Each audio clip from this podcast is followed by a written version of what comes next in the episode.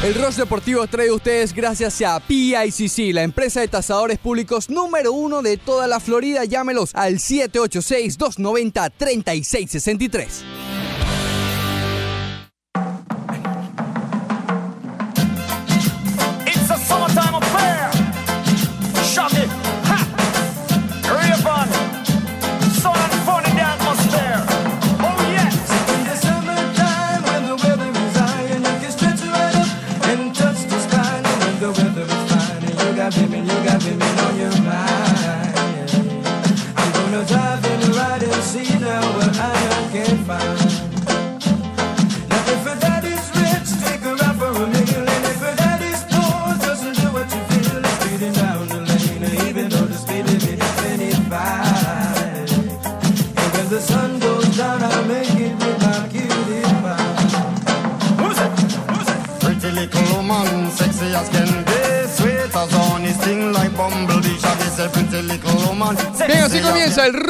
Deportivo de hoy. sting like 9 de la mañana, 2 minutos. Hoy es 17 de julio del año 2019. Ay. Ganaron los Marlins ayer frente a los Padres de San Diego. Vamos a estar analizando esa victoria del equipo de casa. También vamos a estar hablando de fútbol. Hay fileticos variados. No hay un filete gordo grande todavía puesto en la mesa. Ten cuidado con eso. Ten cuidado con eso. Pero hay varios chiquitos. Ay.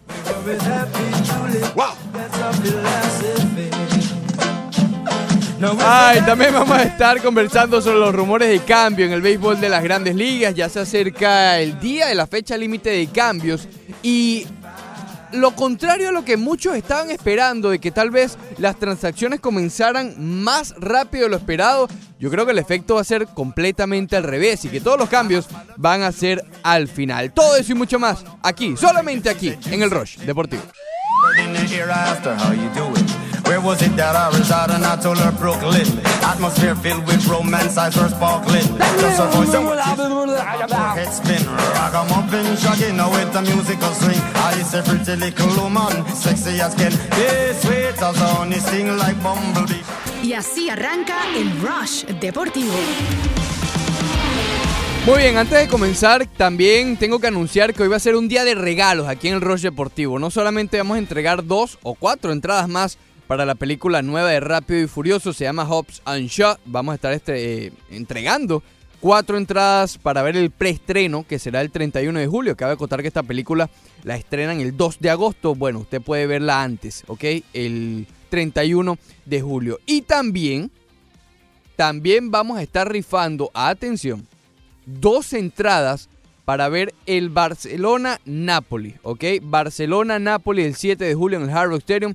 Vamos a estar rifando dos entradas a lo largo del programa, así que esté, esté pendiente ante dicho y e inminente anuncio. Leandro Soto Pirela, buenos días, ¿cómo estás tú? Muy buenos días, Ricardo Montes de Oca, Yepe. Excelente el día de hoy, bastante descansado. Ayer, ¿cómo fue tu día? ¿Bien? ¿Tranquilo? Bastante atareado. Atareado, no tanto como el lunes, me imagino.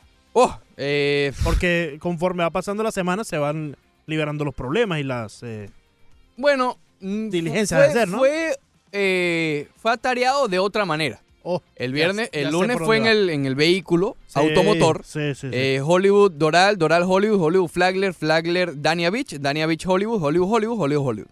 ok, ya me perdiste ya en el primer viaje. No, en el último tuve que volver a salir, pero... Manejaste mucho, manejaste mucho. Manejaste como de aquí a Atlanta, más o menos. No, per- perdón. Eh, Hollywood Doral. Doral Hollywood, Hollywood Flagler Street, Sí, de Flagler a Dania Beach. sí. De allí a- al socio del sanduichito. Oh, sí. sí. En la cena, tú sabes. No, no, eh, Publix, donde comprar es un placer. Donde, exacto, es un placer. Sí, sí, sí. Exacto. Eh, de ahí a mi morada. De la morada salí nuevamente, pero morada. era en Hollywood. Que no es amarilla, ¿no? La morada. No, no, no. La morada y tampoco es morada. Es blanca, me imagino. Sí, es blanca. Sí, Eh, muy bien. No importa, eso no importa. no importa. Y ayer, digamos, no hice tanto recorrido, pero sí estuve haciendo varias eh, diligencias. Diligencia. Ok. Varias. ¿Cómo es que se dice? yo? Eh, Uh, no, ese- errands. Errands. exacto. Errands, sí. Muy bien. Y me imagino que también celebraste en la noche el cumpleaños de... Digamos que mi billetera está en fuego. Está en fuego la billetera. Correcto. Bueno, Ricardo, yo me tomo unos Y segundos está como el war de Wei Chen. como... Bajísimo. ¿Negativo? Negativo. Sí, ne- ne- ese es el war más negativo de la O historia. de Adam Conley. De- oh, Ya vamos para allá. ya vamos para allá más adelante. Pero yo me tomo unos segundos para desearle un feliz cumpleaños a mi madre, a mi mamá, que Oh, hoy está cumpliendo años, no sé cuántos, pero eh, está de, eh, de cumpleaños y bueno, no está no escuchando este mensaje posiblemente porque está trabajando ya, pero bueno, a mi mamá un feliz cumpleaños y también a Nani que estuvo cumpleaños ayer y creo que es el cumpleaños también de la mamá de Broderick Serpa. Ah, cierto. mira. Sí, sí, sí. Eh, Oye, Otra cosa que una tienen semana llena de cumpleaños. Sí, sí.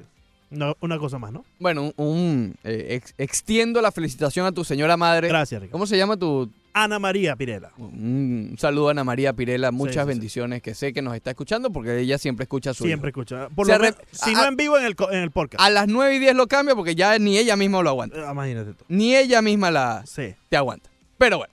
Solo me aguantas tú, Ricardo. Y es casi que obligado. Sí, sí, no, no, quítale casi. Quítale casi. Bueno, no, casi no, porque en, lo- en el otro, en el podcast ahí, tú sabes, ahí es por gusto. Sí, sí. Ok, vamos al tema. Vamos al tema, vamos a comenzar con, oye, le hemos copiado eso completamente a Ricardo del Azulito. hay, Sí, que, sí, hay que darle sí. sus regalías darle también. su- sí, hay que darle por lo menos el crédito. Exacto. Que ya está en la línea, por cierto. No sé de qué tanto. no sé, ¿Algo pasó ayer con Messi algo de eso? No, vamos a hablar, eh, eh, Azulito, en la- en el- en el- te prometo en el próximo No te bloque. preocupes, él ya se está acostumbrando. a Comenzamos contigo. Sí. Próximo bloque, comenzamos contigo. Un saludo a Sergio Quintero directamente desde Argentina. Oh, mira, qué bien, por allá. directamente Eh, oye, Argentina. ese es otro que, al igual que Mr. Méndez y Villegas, ya tiene el agua al, al- al cuello, ¿viste? Sí. Villegas ya no, ya no tiene escapatoria. Ya el sábado es la boda de No, Villegas. no, y posiblemente llega el viernes ni venga. Vamos a No, no, tiene que venir. Tiene que venir. Tiene que venir. Contractualmente tiene que venir. Contractualmente. No, no importa que se va a casar, no tiene No, día que- libre que- el hombre. Al contrario, con más razón tiene, tiene que aprovechar Claro. su último programa de radio libre. Probablemente las cosas después de que diga el sí, no No, a lo mejor no lo viene mismo. el viernes siguiente ni el que viene, porque Sí. tú sabes, viernes, eh, Sí, mi pues, amor. Una, Bueno. una fiestica en las Bahamas. Eh, Mr. Méndez también eh, nos, ha comentado vía Twitter que tiene el agua por el ombligo. Por el ombligo. Sergio Quintero, que está en Argentina, tiene el agua ya en el cuello porque es en septiembre. Oh, imagínate tú. Ya ahí, tú Están sabes. casi como el Inter Miami y la ciudad de Miami, Ricardo, que están eh, en septiembre tienen que llegar a un acuerdo. Y ya se está hablando de eso Y tú next. eh, próximamente. Muy bien. Ayer los Marlins de Miami ganaron 12 a 7. Ganaron 12 a Ya 7. vamos con los fileticos de fútbol que están candela, ¿viste? Sí, hay unos ¿No cuantos. te gustó mi previa?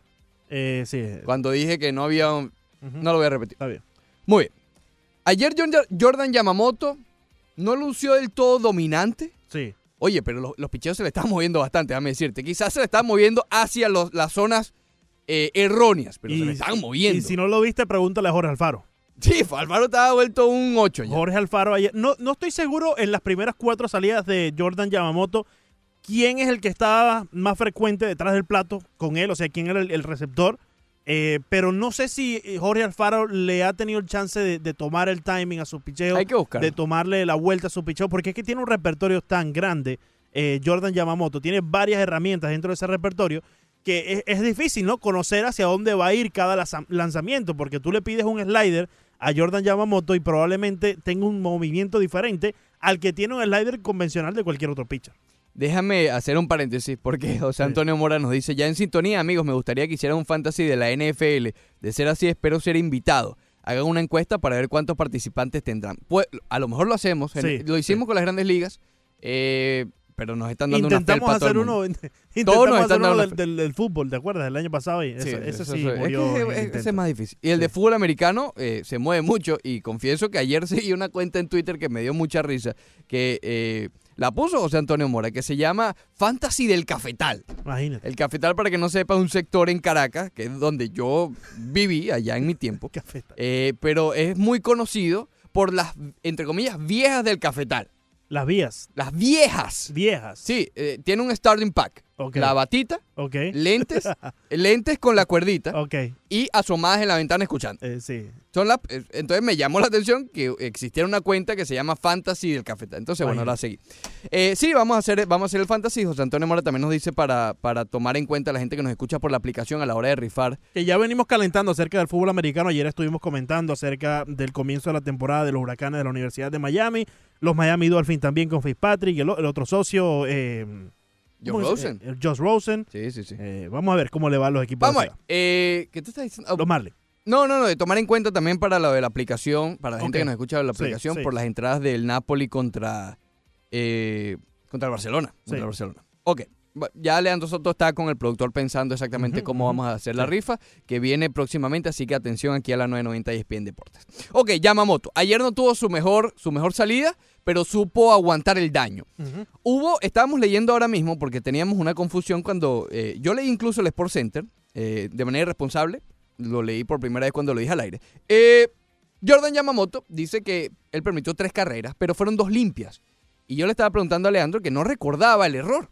No Sí. recuerdo cu- cuál fue la sucia, ¿no?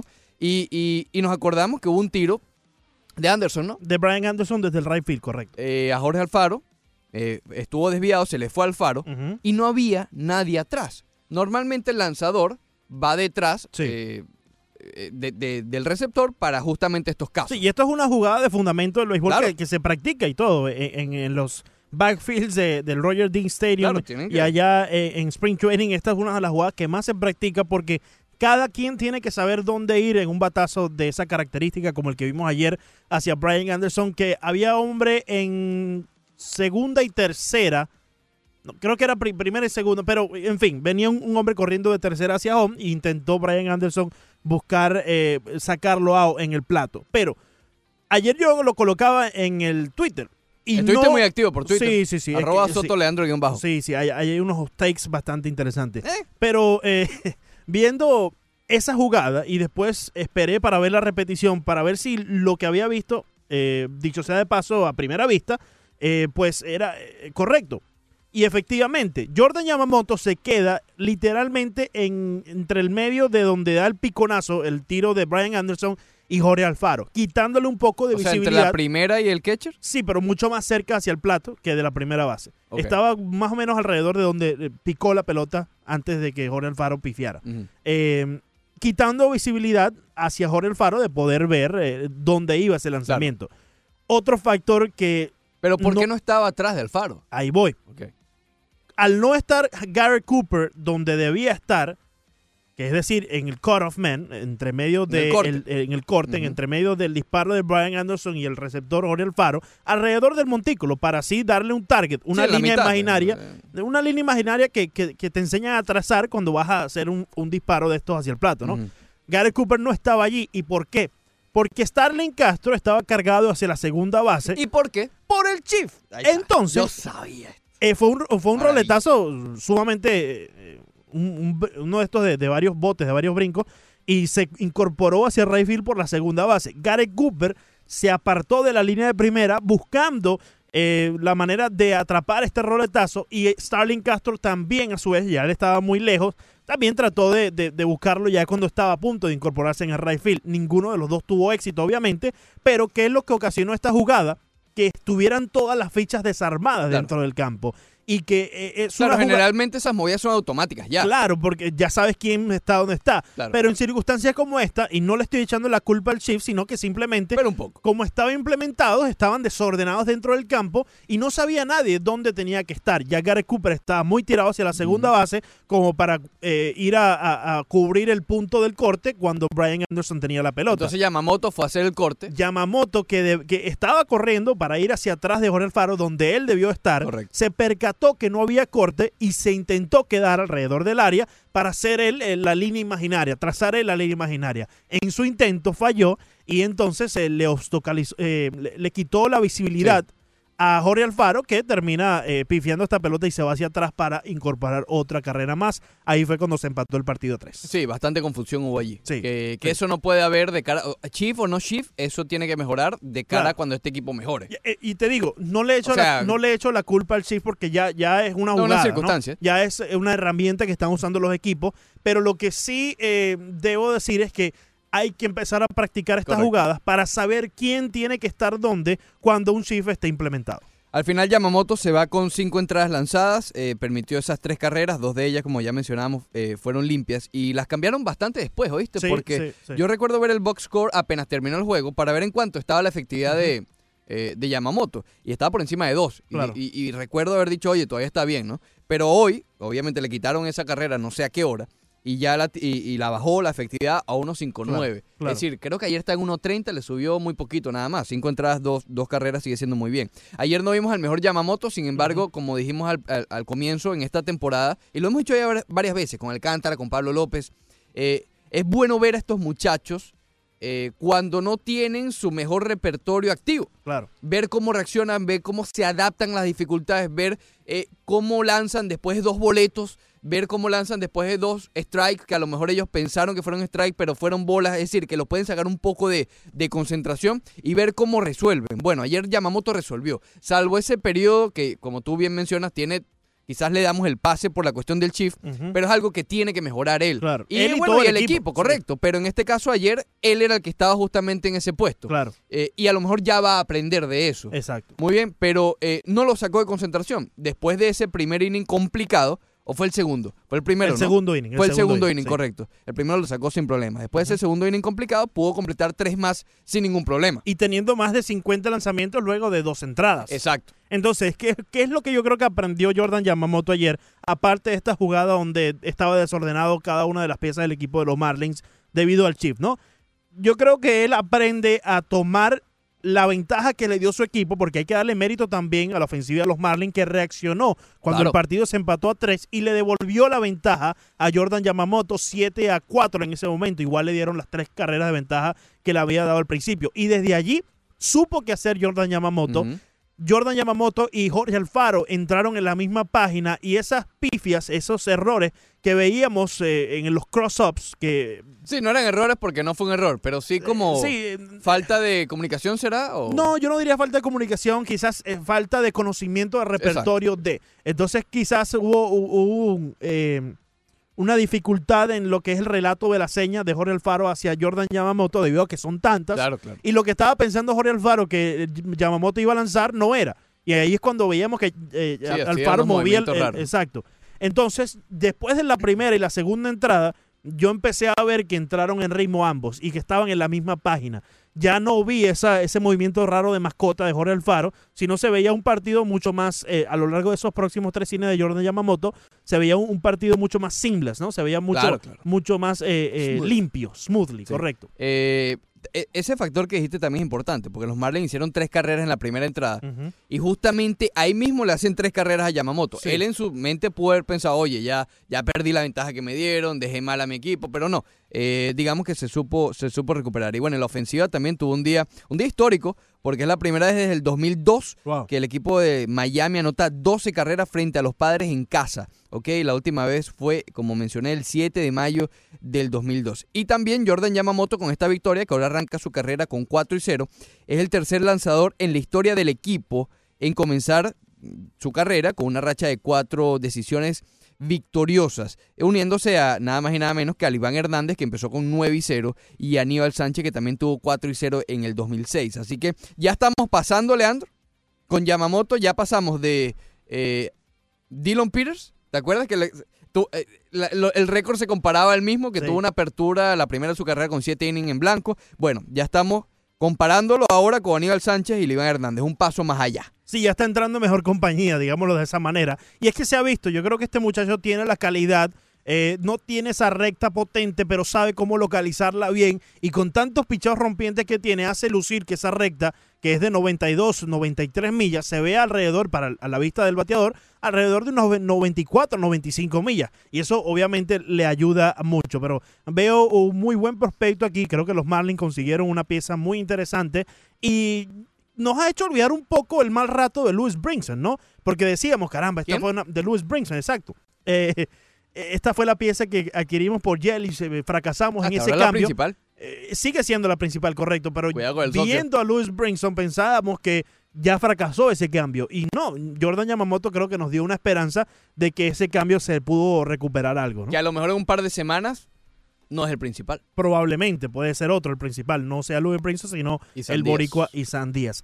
Ricardo, no sé tú eh, qué piensas, pero yo creo que esta es una temporada donde, donde los Marlins han logrado hacer cosas de nuevo. Por ejemplo, ese dato que tú dabas, que por primera vez desde el 2002 anotan 12 carreras en casa ante los padres de San Diego. Sí. Eh, hace un tiempo atrás eh, creo que fue otro récord, creo que anotaron en dos juegos consecutivos más de 10 carreras, algo Ah, así. y, y jonrones back to back. Jonrones back to back, que no lo hacían desde hace mucho tiempo, Sí. desde el 2007, 2009. Oh, y en esta temporada los Marlins han empezado a, a recuperar esos hitos que han dejado de hacer consistentemente. Hay otro filetico con respecto a los padres, pero lo quiero dejar para más adelante, ¿ok? Con respecto a Josh Naylor. Oh, Ex jugador, bueno, Tengo, tengo, un, Exjugador de la organización de los Marlins. Ese es el filetico. tengo un filetico Ese por ahí es. con Josh Naylor. Ese es. Eh, Ese es.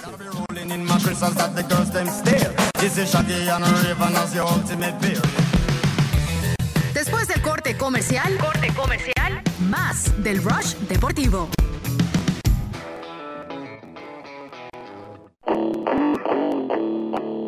Seguimos con el Rush Deportivo. Just give me the G's and we be clubbing, yo. Clubbing, yo. Y'all make me please and we be tugging now. Tugging now. Sipping Hennessy and we be bubbling, yo. Bubbling, yo. Set to minor teas, we gotta take it slow. Regresamos al Roche Deportivo por las 9.90 y ESPN Deportes. Recuerden descargar la aplicación Actualidad Media Group. Por allí nos puedes escuchar y ver a lo largo de todo el día y a donde quiera que vayas. No solamente a las 9.90, sino a éxitos 107.1 y actualidad 1040 AM. También por allí viene otra trivia, otro jueguito que tuvimos. Eh, ahorita, Leandro, no, después. A las y 40, ok. Eh, otro jueguito en donde puedes ganar billetico, ok. Así que atención con eso y también recuerda seguirnos en las redes sociales 990 ESPN Deportes, Leandro Soto y Ricardo Montes de Oca hasta las 11 de la mañana. Luego viene Menú Deportivo, Sí. Broderick Serpa y Fernando Arreas. Montes de Oca, aprovecha y mandame un saludito al socio, por favor, al popular eh, Leandro Senior, eh, que está de camino a West Palm Beach y nos tiene eh, en el carro gracias a la aplicación de Actualidad Media Group. Un abrazo a Leandro. Soto, el original. Bueno, el original. Bueno, El original. Es lo- ¿Sí o no? eh, ¿Cómo se llamaba tu abuelo, Leandro? Luis. Ah, y ve, por entonces- parte de, de madre Luis Pirela y por parte de padre eh, Antonio. Entonces sí es Leandro Soto Senior, el Sí, original. sí, digamos que sí es el original. Bueno, un gran abrazo a, a Leandro Soto, entonces, cuando, por ejemplo, si yo tengo un hijo y le pongo Leandro, ese no. The third. ¿Soy yo el original entonces? No, después? no, no, tú eres el second. The second, ok. El segundo. Yo siendo Leandro de third. The third, ok. Bien, gracias por la. ¿Ya estás pensando en eso o ya viene en camino? No, no, sé. ¿Le quieres dejar la noticia a tu padre vía No, la no, no, no. onda No, herciana? le, le puede dar algo, hermano, si está camino, de camino allá a West Palm Beach. Ah, Mejor- se lo dices después entonces. eh, no, no, nada de eso. ¿No se lo vas a decir? Estás metiendo cizaña. Ok. Estás metiendo cizaña, ¿me entiendes? Bien, vamos a hablar de fútbol, Leandro. Vamos a escuchar el audio de eh, eh, Cerezo del Atlético de Madrid, que estuvo hablando sobre la posibilidad de James Rodríguez de llegar al equipo colchonero. Mira, al Atlético de Madrid siempre nos interesan grandes jugadores. Indiscutiblemente James es un gran jugador, pero de eso a que vaya a venir al Atlético de Madrid hay un trecho. Pues ya, yo ya te he respondido. Y no, y no te rías. Hombre, siempre que sea un buen jugador, a todo el mundo nos encanta tener grandes jugadores en nuestro equipo, ¿no? Y James es un gran jugador. Pero sí, ¿le duele que Griezmann no esté en esta cena? Y la manera de la que se ha ido. Bueno, yo siempre he dicho que los jugadores quieren juegan donde quieren jugar. Griezmann ha decidido jugar en el Barcelona, pues oye, que le vaya bien y que tenga allí y que le traten allí igual que le hemos tratado aquí. Y Fabián también es un gran jugador que le gusta para el. Fabián, el de Nápoles. Fabián, el que era del Betis. Sí, claro. Ah, no tengo ni idea. No tengo ni idea. Bueno, eh, ellos han depositado la cláusula y nosotros ahora miraremos por defender nuestros, nuestros intereses igual que el Barça defenderá los suyos. Bueno, eh, están en negociaciones y ahí sabes tú que las negociaciones o acaban bien o acaban mal, pero de momento hay negociaciones. Ya, ya pusieron el billetico y ya nos preocupamos Sí. nosotros por lo nuestro y ellos que se preocupen por lo No, suyo. pero acuérdate que ellos quieren más billetes. Exacto. Entonces, Ellos- lo nuestro es preocuparse por esos 80 Correcto. que están eh, discutiendo. La cláusula, acuérdate que el Barcelona pagó 120, Ujú. porque contractualmente bajaba la cláusula de 200 a 120. Pero el Atlético de Madrid puede probar, o va, va a intentar probar, que la negociación entre el Barcelona y el Atlet, o el, entre el Barcelona y Griezmann fueron antes de que bajara la cláusula. Entonces hace falta 80 milloncitos que no caen mal. Claro. Que vamos a estar claros, son más cuestión para el orgullo, son Sí. más cuestión para tratar de... de- No de- puede, no puede dejar que un equipo de tu misma liga se enriquezca de esa manera. ¿no? Exactamente. Y justamente de eso, eh, ah, bueno, con lo de James Rodríguez, el hecho que, que, que que hable así, quizás no fue tan directo como en su momento lo hizo Florentino con Hazard hace como un mes, dos meses, pero el hecho que hable y no lo descarte del todo significa que, que, que eso está en camino, ¿no? Porque no lo descartó, dice, no, él es un gran jugador. el Atle- Cliché.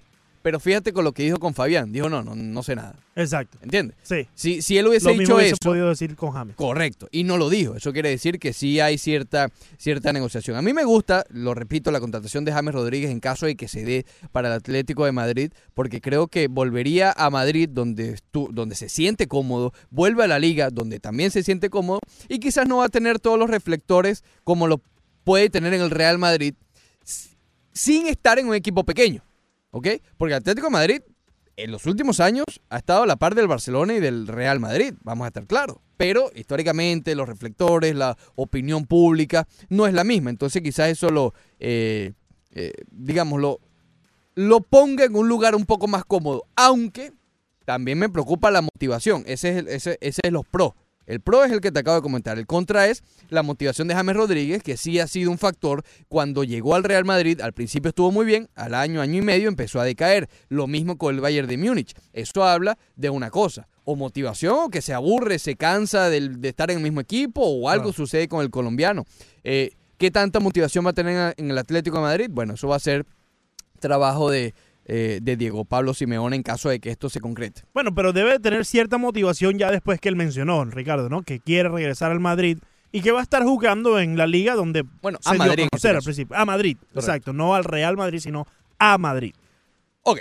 Eh, voy a continuar y Ricardo, te prometo que voy contigo después de esto. Tranquilo, tranquilo con. Ricardo. Me y salúdame a Johan también, que está ahí también en la No, un abrazo a Johan Sí, también. Ya- ya vamos muchas gracias, muchas gracias. sí, sí. Pero déjame mencionar el nuevo capítulo de la novela Animal que tiene varios... eh, Bueno, dame un chasecito entonces, yo voy a echar una comidita por aquí. ¿Vas a comer? Sí, sí, dale. Novela Animal. Mándate a correr ahí, Ricardo. Supuestamente va a ir a China con el equipo. Ahora se va a, a, a esta gira con el Paris Saint Germain. Supuestamente. ¿Por qué? Y es algo que es peligroso. El jeque se molestó.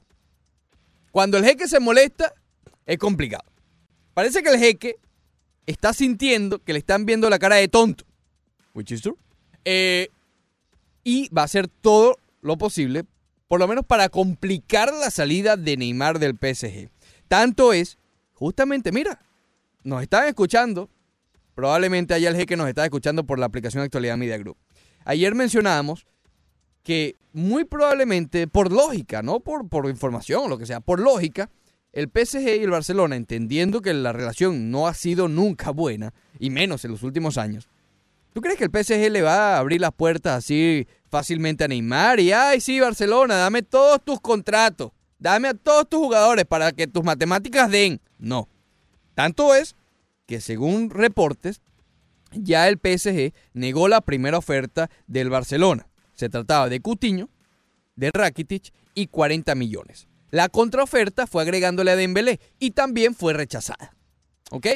No, y no estoy diciendo, a lo mejor el PSG estaría encantado de tener a Dembélé, pero no quiere facilitarle eso al Barcelona, porque estaba también leyendo una, una cosa que me pareció eh, bien interesante con respecto a los números, ¿no? Con respecto a, a, eh, al espacio de dinero que tiene que, que- vender el Barcelona para que den los números. Bueno, en este proceso, el Barcelona solamente ha ingresado un par de millones por Palencia, que se fue al Saint, al Saint Etienne, ¿ok?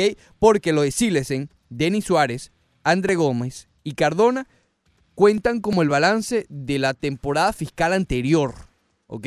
Entonces, en la práctica, eh, han entrado 225 millones en De Jong, en Neto, en Grisman y Cucurella. Mientras que solamente han entrado, eh, han salido de dos. No dan las matemáticas. Entonces el Barcelona está desesperado, o digamos, no, no sé si desesperado, pero entiende la necesidad de vender para poder intentar adquirir a Neymar. Porque si no, mira, si- si ellos se están burlando o si están pidiendo que, que el PSG tuviera el fair play financiero, bueno, si lo hacen sin salir de nadie, van directamente para allá igualito. Igualito. Tienen que, que empezar a vender. Y además no tanto por eso, sino en lo futbolístico también. Porque imagínate que vas a tener a, a 10 delanteros. Imagínate tú. Cutiño, Dembélé, los tres que ya tienes, de Suárez, Messi, eh, Griezmann, eh, Neymar. Es decir, que esto. Y en el mediocampo igual. eh, llegó De Jong, pero sigue Rakitic, sigue, eh, está Arthur, está Busquets. Entonces, eh, es complicada esta situación con respecto eh, al Barcelona, que, ok, el deseo está. Y ya eso está claro. Neymar quiere volver al Barcelona, punto. De ahí na- nadie está refutando eso. Pero no va a ser tan fácil. No va a ser tan fácil como una sola eh, negociación, entendiendo estos dos factores que acabo de plantear. La- el, el factor de las finanzas y el factor del jeque. Vamos con las llamadas, Leandro, ahora sí. 786-801-5607. Johan Ricardo, tú decides, Montes de Oca. Ricardo, bienvenido. ¿Qué pasa, muchachones? Sobre ahí, Muy bien, mi hermano. veo a Richelieu haciendo unos análisis. Pero. Richelieu, saludos, Leandro. Estoy algo preocupado. Saludos, Rick. Tengo, siento, sí, sí, sí, siento alguna preocupación. ¿Qué sientes? Ya estoy tratando de buscar unos nuevos, eh, unos nuevos lemas para mis amigos. Ok. Que tú sabes que siempre los saludo porque eh, mis amigos no hablan de Real Madrid. O sea, que ya yo no puedo decir al árbitro y nada más. No, ah, Ellos mira se qué bien. ocupan de hablar. Sí, sí, sí. Ellos- mis amigos del árbitro se ocupan de hablar de la Roma, de Manola. De Origi. que yo no sé ni quién es Orillo, orillo, orillo, no sé. A- a- Manola, Manola tuvo un partido bueno en toda su vida. Ese es el que ellos conservan. Mira tú dónde van a parar. Entonces ellos me hablaron del otro del Liverpool. Pero ¿por qué no me hablan de Marcelo Boca Arriba, Campabaco, No Boca sé, Abajo? no, no sé. eh, el otro muerto de defensa con la rodilla puesta. Tony Kroos mirando a uno que iba para la esquina quitarse la camiseta. Eso es lo que tienen que hablar mis amigos al árbitro y nada más.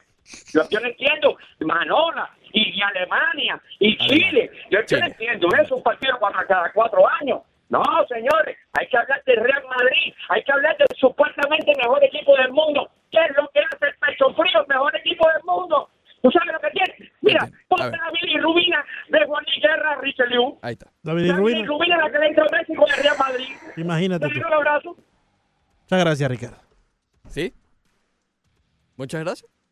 Muchas gracias. Sí, sí, no. ¿Qué más le vamos a decir, hermano? Johan, bienvenido. Buen día, Johan. Saludos, muchachos. ¿Cómo está, mi hermano? Usted, eh, ¿Tú te acuerdas, Leandro? ¿Tú te acuerdas de aquella comiquita que pasaban en Venezuela que decía, ¿qué dijo Mo? ¿Qué dijo? ¿Qué dijo Mo? ¿Te acuerdas de aquello, muchachos? sí, sí, Cuando claro, pasaban, cuando pasaban la, eh, el- el gallo loco. volador. ¿Qué dijo Mo? ¿Qué dijo? ¿Qué dijo? Sí, sí, sí, El gallo Claudio, el gallo Claudio se llamaba eso, ¿no? Oh my God, Ay, no entendí realmente nada de lo que dijo Ricardo. Bueno. Pero vamos al tema, Vamos. Ricardo. Vamos al tema. sí. Mire, miren lo que es la, miren lo que es la vida. Ayer, antes de ayer, el equipo de los Phillies, como lo dije en el programa de, de los muchachos en la tarde, y Mm. respetó al público. Yo creo que todos los equipos de béisbol, al poner un jugador de cuadro a pichar, entendiendo de que ya el juego está perdido, es irrespetar al público, es irrespetar a la afición, es irrespetar al que ve el juego bonito. Pero mira lo que es, yo creo que siempre ha sido una regla. Después de una paliza, el equipo contrario no hace carreras. No se dieron cuenta. Ayer Sí. el equipo de los Phillies le metió siete carreras y tuvieron que remontar y debido a la lluvia se fueron a extra inning. Eso es una tendencia, muchachos, de que cuando un equipo da una paliza, al día siguiente no hace carrera. Creo que pasó lo mismo con San Francisco también, me parece. No, justamente ganaron. San Francisco ayer. Pero, pero en 10 innings. Es decir, ganaron 8 a 4, pero las cuatro carreras la hicieron en el, en el, en el décimo. Por eso mismo, pues lo que te quiero entender, que, que, que es raro esto, que, que suele suceder mucho cuando un equipo le cae a palo a otro y al día siguiente como que, bueno, ya hice Sí. lo que hice, ayer gané y todo. Y al final, creo que lo que dijiste, Ricardo, ayer, de que el equipo con más decepción en las grandes ligas se llaman los Phillies de Filadelfia. Me, duele, me duele decirlo, Sí. pero creo que se centraron nada más en buscar grandes bateadores y yo siempre he dicho, mira, a pesar de que esta temporada ha sido una temporada de muchos honrones, en un equipo de béisbol el que gana es el picheo cerrador y oportunamente el picheo abridor. Y el equipo de los Phillies no lo tiene, señor. Gracias, que tengan buen día. Gracias, Oh, Johan. por cierto, Sí. saludos a mi mamá. Ey, ey, Sí. mi mamá está de cumpleaños igual que Ah, tú. imagínate. Leandrito. ¿Cómo se llama tu madre, Johan? Donde estando mi mamá en Venezuela, está en Maracay, feliz cumpleaños a tu mamá también. Gracias. ¿Cómo se llama tu mamá, Johan? Pero signo cáncer. ¿Cómo? ¿Cómo se llama tu mamá? Mi mamá se llama Edith, cumple Edith, 62 años. Yo sí me acuerdo de la edad de ella. Gracias, Johan. Y bueno, un gran abrazo a la señora Edith que está de cumpleaños, igual que a la madre de Leandro Soto. qué bien, qué bien. Y Oye, creemos que la de Broderick, no estamos y muy creemos, seguros. sí, lo vamos a verificar a las 11 en el menú deportivo. Ricardo Montes de Oca ha llegado el manager de los Marlins Ah. a nuestra línea Oye, telefónica extrañaba, ¿qué es 786-801-5607. Good morning, Mr. Luis.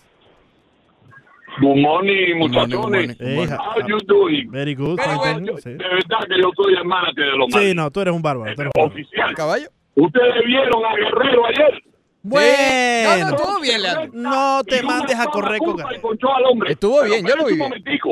Mm, No, estuvo bien, no. El hombre que le dio la base por bola está ponchado. Tiró cuatro strikes. Ese hombre Sí. le cantó bola a dos. sí, sí. Oye, tranquilo que yo vi el juego. Pero recta y recta Es- y recta. Yo me- cuando yo voy al estadio atrás de tercera, yo grito en español y en inglés. No Digo, fuiste ayer. "Martín, No, no estuviste ayer. Ayer no, ayer lo vi en la casa. Fastball, fastball. fastball, fastball, no curvo. Guerrero, por favor, tira recta, recta y recta y tú verás la clase de cerrador que tú eres. Y todos los peloteros latinos miran, y el loco este como grita. Y Guerrero estaba lesionado cuando yo le gritaba, pero él estaba en el banco. Sí. Oye, Bárbaro, cuando ese, eh, ustedes, yo no sé si ustedes vieron el juego cuando él pichó. Le- Sí, claro, claro. Toda la recta estaba con la zona y, y está y el amparo le cantaba bola, compadre. Oye, fíjate, oye, qué abusado. Pero bueno, me gustó ese aspecto. El aspecto del bateo, los Marlins hay días que es así.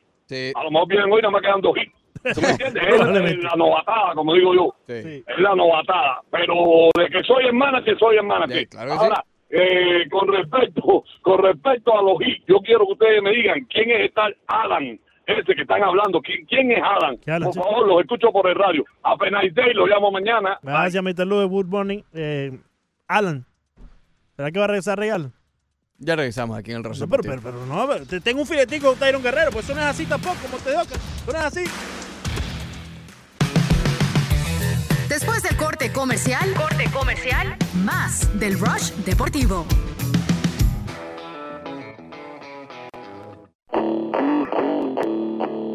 Seguimos con el Rush Deportivo.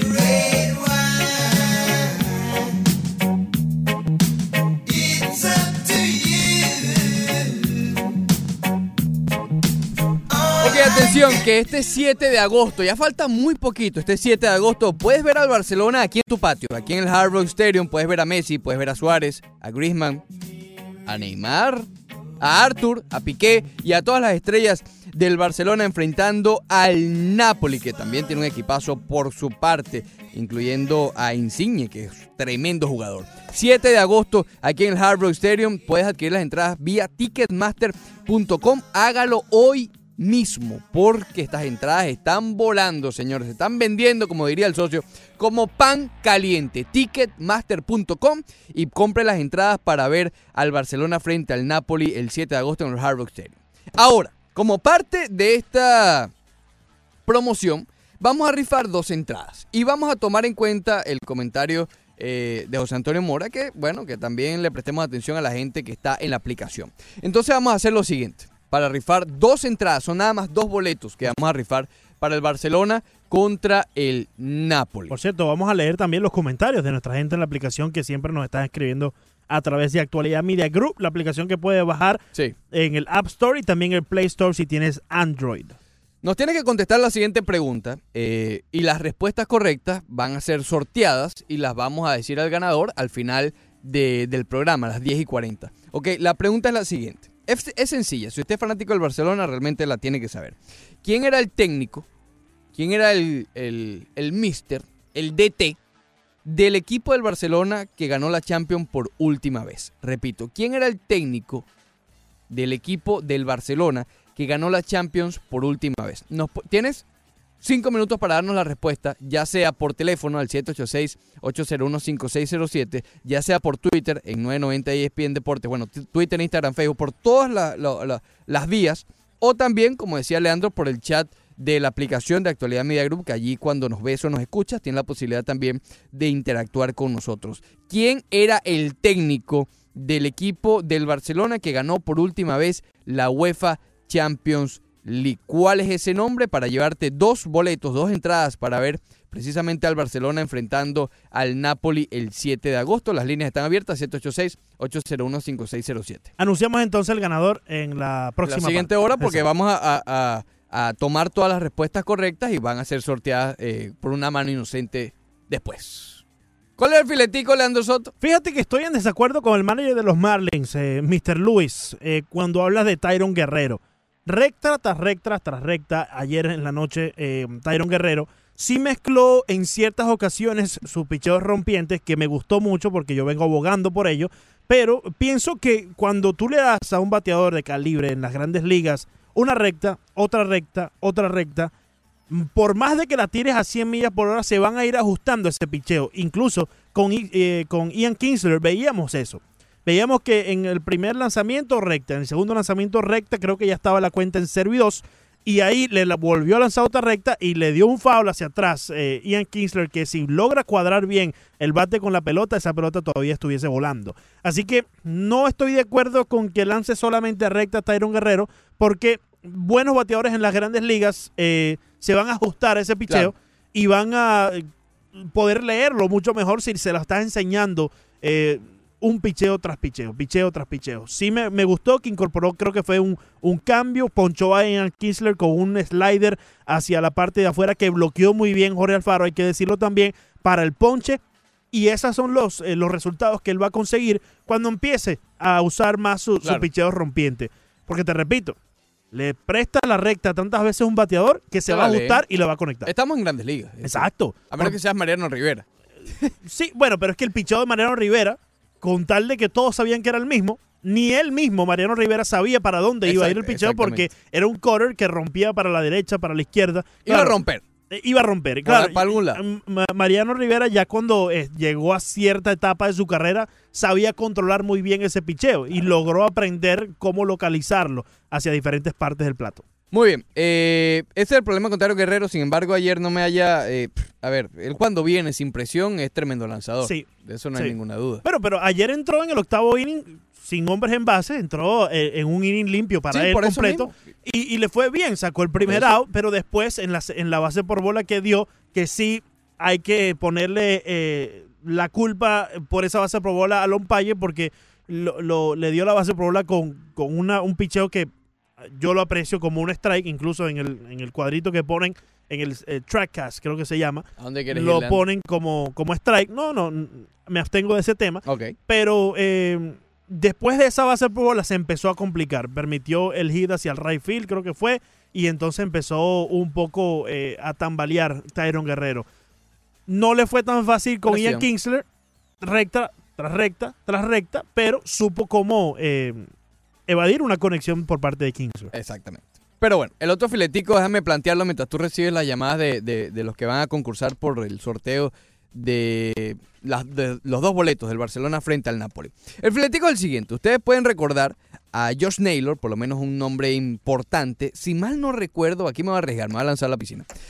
La última, eh, cuando los Marlins lo draftearon, eso fue en el 2015, si mal no recuerdo.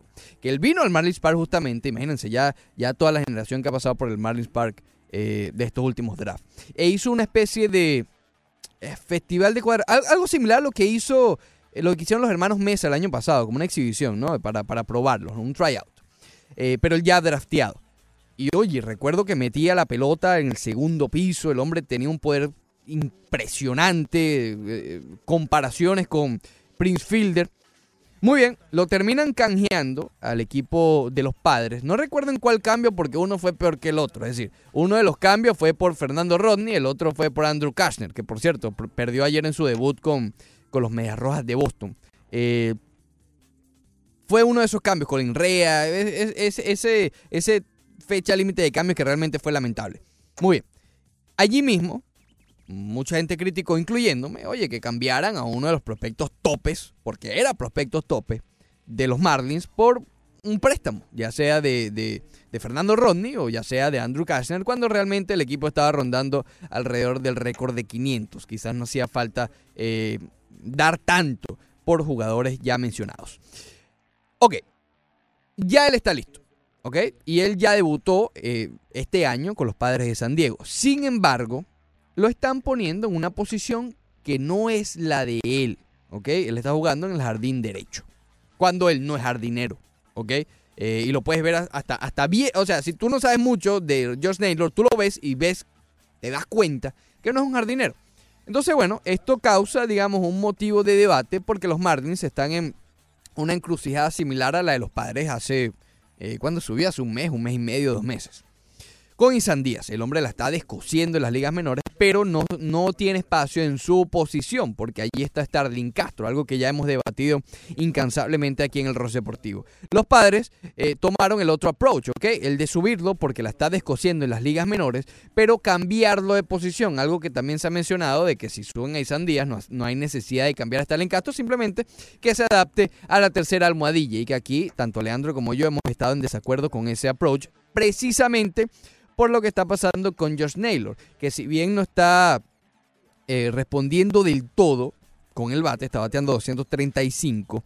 Eh, sí, ha dado su- su- su- sus batazos de vez en cuando, pero 235 no es nada eh, impresionante. Pero también ha fallado a la defensiva. Y eso ya es un problema que entra en este debate del por qué no deben ser apresurados los jugadores al hecho de ser cambiados. Como mencionamos también, Starling Castro, ayer eh, dos imparables, sigue bateando muy bien el mes de julio. Yo creo que si él es más, yo me atrevería a decir, ya él ha hecho lo necesario en este mes como para que los Marlins incentiven a otro equipo a cambiar por él. Es decir, los Marlins pueden levantar el teléfono a alguien que esté medianamente interesado en Starling Castro y le dicen, oye, mira, te estoy mandando por email ahora mismo, o métete ahí en Baseball Reference rápidamente y date cuenta de los números de Starling Castro en el último mes. Ya el valor del dominicano ha crecido considerablemente a lo que era hace un mes, un mes y medio de campaña. Yo creo que sí, eventualmente, más la suma de Isan Díaz, Starling Castro, lo más probable es que salga en el periodo de cambios de, de esta temporada.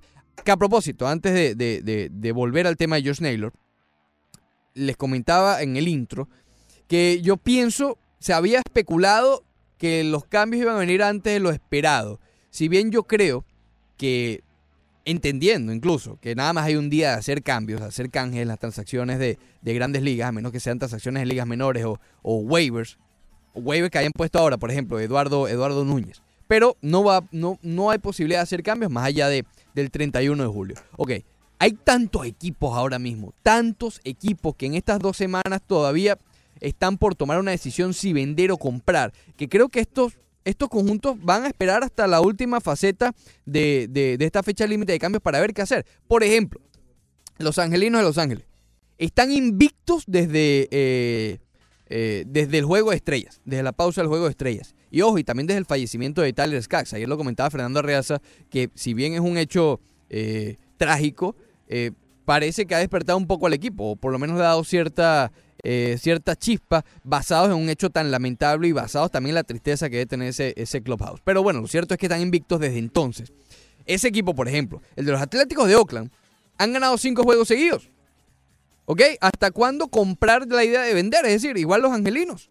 Eh, los Mets, que si bien no han tenido una buena racha, sabemos que los Mets han estado reacios a hacer un, eh, a darle completamente al botón de resetear al equipo que tienen ahora mismo. Entonces están esperando también por los Mets, que ahí hay varias piezas por las cuales otros conjuntos están esperando, como Noah Syndergaard, como Edwin Díaz ha estado sonando también en rumores de cambio. Hay otros conjuntos que están quizás esperando estas dos semanas, el resultado de estas dos semanas, para saber si vender eh, o comprar, ¿ok? Porque, eh, por ejemplo, los Piratas, los Rojos de Cincinnati, esos dos equipos, la diferencia es de un juego entre ellos dos, los Piratas arriba. Pero es que los Rojos, que están de últimos en la división central, están a seis juegos y medio. ¿A qué voy con todo esto? Hay muchos equipos que uno creía iban a ser vendedores con los ojos cerrados, ¿ok?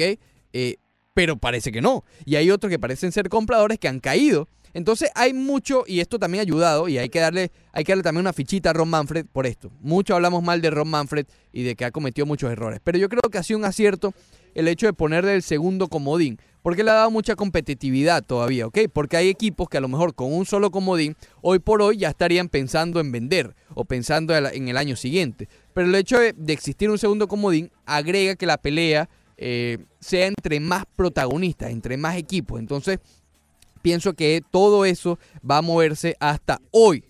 Hoy, en dos semanas, va a ser la fecha límite de cambios en las grandes ligas y creo que ese día precisamente se va a mover. Sí, ya se han hecho un par de cambios. Andrew Kashner y eh, Homer Bailey, que pasó a los, a los Atléticos de Oakland. Pero un par de cambios eh, de segunda categoría, no son cambios de, de nombres importantes. Y para que entiendan, hay una nota que estuve leyendo ayer de los últimos campeones que todos han hecho cambios considerables en este periodo de transacciones en, eh, en las grandes ligas. Así que yo sí espero que sea bastante movido, pero al final del periodo de cambio, el mismo día probablemente. Ya tengo, Ricardo, muy buen filetico. Te estuve escuchando por allí, estaba hablando con los oyentes. eh, ya tengo una buena cantidad de los que llamaron. Ya tenemos el que también eh, poner los que han mencionado por el Twitter y también por la aplicación. Sé que estabas hablando de Josh Naylor, no sé si lo mencionaste, pero. eh, Sí, el hecho del cambio de posición. Correcto. Es, esa es la razón por la cual no traes a un prospecto a jugar cualquier posición en las grandes ligas que él no haya jugado antes. Josh Naylor, estoy seguro quizás en las ligas menores o en college participó en el outfield, pero no es su posición natural. Entonces apresurarlo por el simple hecho de que llegue a las grandes ligas ya, sin abrir un puesto, porque él es primera base, está Eric Hosmer allí, pues eso le puede perjudicar más allá de beneficiarle, ¿no? Por ende, pienso que ese es el error que no están cometiendo los Marlins con Isan Díaz. A las 10 y 20 vamos a anunciar al ganador, único ganador de, las- de los dos boletos para ver el Barcelona frente al Napoli. Ya tengo también aquí la respuesta de Tito Prol, de Carlos Julio Lara, de José Antonio More y Mr. Méndez, que todos fueron por las redes sociales. Ya voy a revisar el chat de la aplicación y también las llamadas de que recibió Leandro Soto Tú sabes que es curioso que desde hace mucho tiempo no escuchaba el nombre de Carlos Rubido.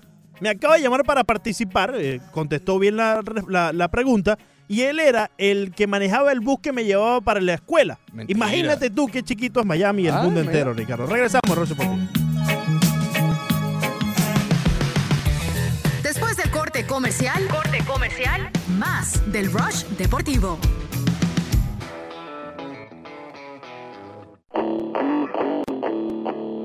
Seguimos con el Rush Deportivo.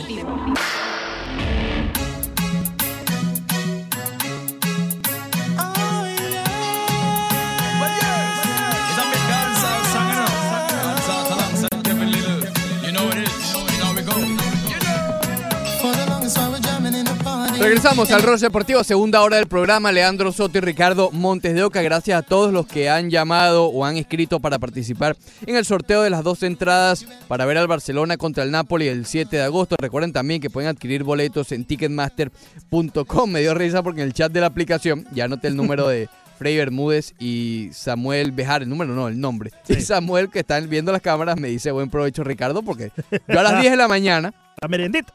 Eh, hay un banano allí esperando Pero por mí. siempre es la misma merendita. Por cierto, en una de las fotos que pusimos que la tomó el popular bicho, estás armado con tu No, es que no puede faltar, meriendita. puede faltar. Salúdame allá a Manuel de Simón, salúdame a Derly, salúdame a Alejandro, eh, a Samuel también, a Carlos, eh, Rigoberto, a Jesús Altuve, que no sé si es familia del popular, pero es Altuve. Salúdamelos ahí porque todos también ya están inscritos en el sorteo. Hay unos que tomé sus datos, pero lamentablemente respondieron mal la pregunta. Y eh, tendrán que participar en la próxima vez que abramos las líneas para este concurso, Ricardo. Eh, bueno, ¿sabes? Co- A petición, eh, voy a repetir la pregunta al final de este corte y vamos a abrir las líneas nuevamente Sí. en, en- precisamente en el corte, o sea, a las, a las 10 y 20, para que los que no escucharon la pregunta puedan inscribirse y participar por los dos boletos para ver el Barcelona contra el Napoli. Así que bueno, En el la sintonía. corte, en lo que dura el corte, 3-4 minutos, abrimos entonces las líneas en este próximo a las 10 y 20 para darle oportunidad a más oyentes a través de las 990 Montes de Oca. Muy bien, Leandro Soto. Muy bien.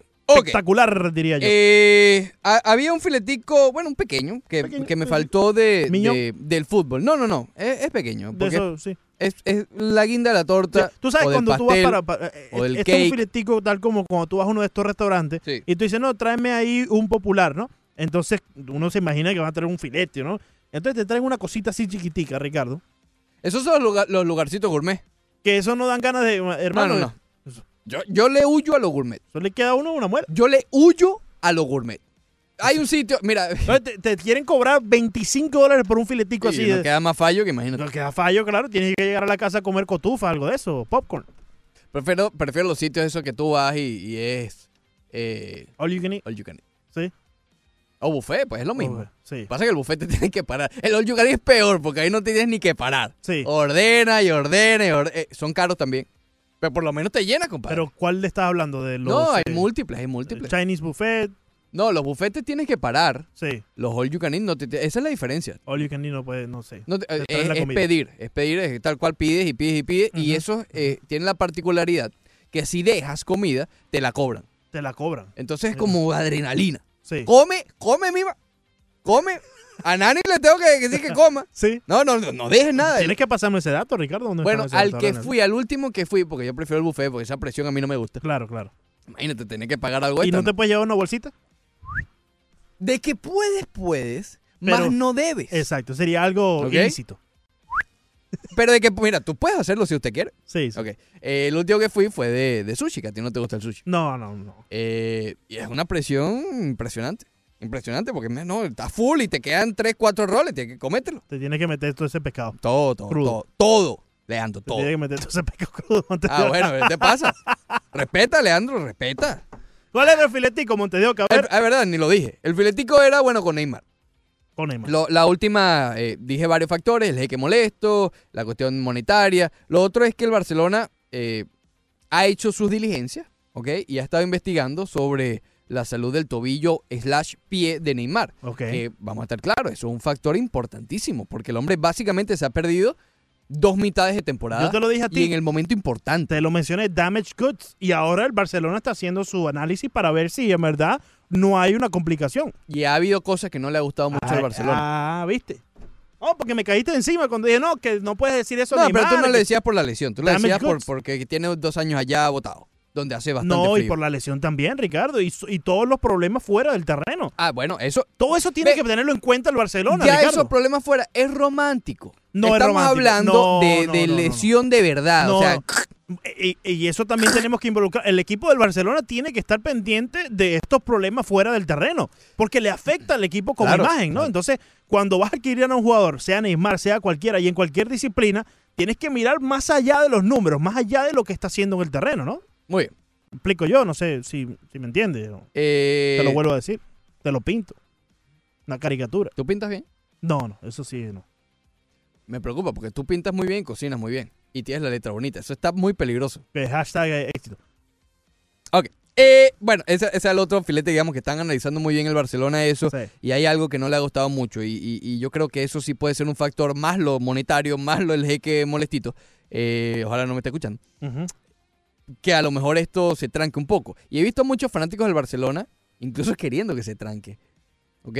Queriendo que se tranque un poco. Y yo, a ver, es que, es que Neymar es complicado. Es, es un riesgo de, de que te puede dar mucho. Es decir, si el hombre todo sale bien y no tiene problemas en las lesiones y controla su, su- su, eh, sus problemas extracampo, Ujú. oye, tienes ahí a uno de los cinco mejores futbolistas del mundo. Claro, eso, e- eso sí no se lo podemos quitar. Pero, Pero si te sale mal, Exacto. te sale mal. es que tienes que asegurarte que está todo bien. Claro. Sin, y buscar a lo- y no, Pero yo creo que no nunca- solamente una opinión, Nunca buscar varios médicos. O sea, pero siempre va, siempre va a haber ese riesgo. Pero es que está con todos los jugadores, porque al momento que dan el pitazo, en cualquier disciplina sabes que estás No, eh, bueno, claro. Pero propensa a una lesión. Eso ¿no? es lo lógico. Pero digo que con Neymar como tal, tú puedes ver muchos especialistas que te aseguro que el PSG lo ha hecho y lo hizo. Y Sí. después el Mundial y en Brasil también. Y se volvió a lesionar el quinto metaterciano. Claro, claro, pero es Entonces- que puede pasar contra cualquier jugador también. ¿no? Por eso te digo, si sale mal lo de Neymar, que ya tiene historial en su tobillo slash pie, más los problemas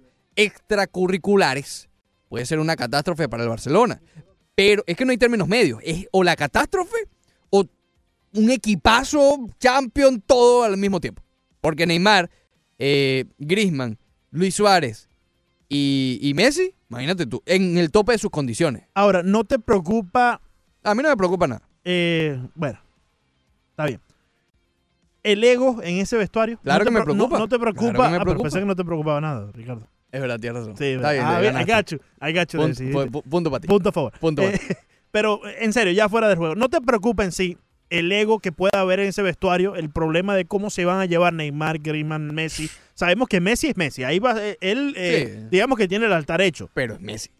Ten cuidado. No lo moleste. Exacto, exacto, porque por ahí puede venir el origen de cualquier discusión en ese vestuario. Neymar se fue justamente por eso. Y ya sabemos los problemas de Luis Enrique para domar, ¿no? Eh, eh, un vestuario No, tal de esa manera. Ten cuidado.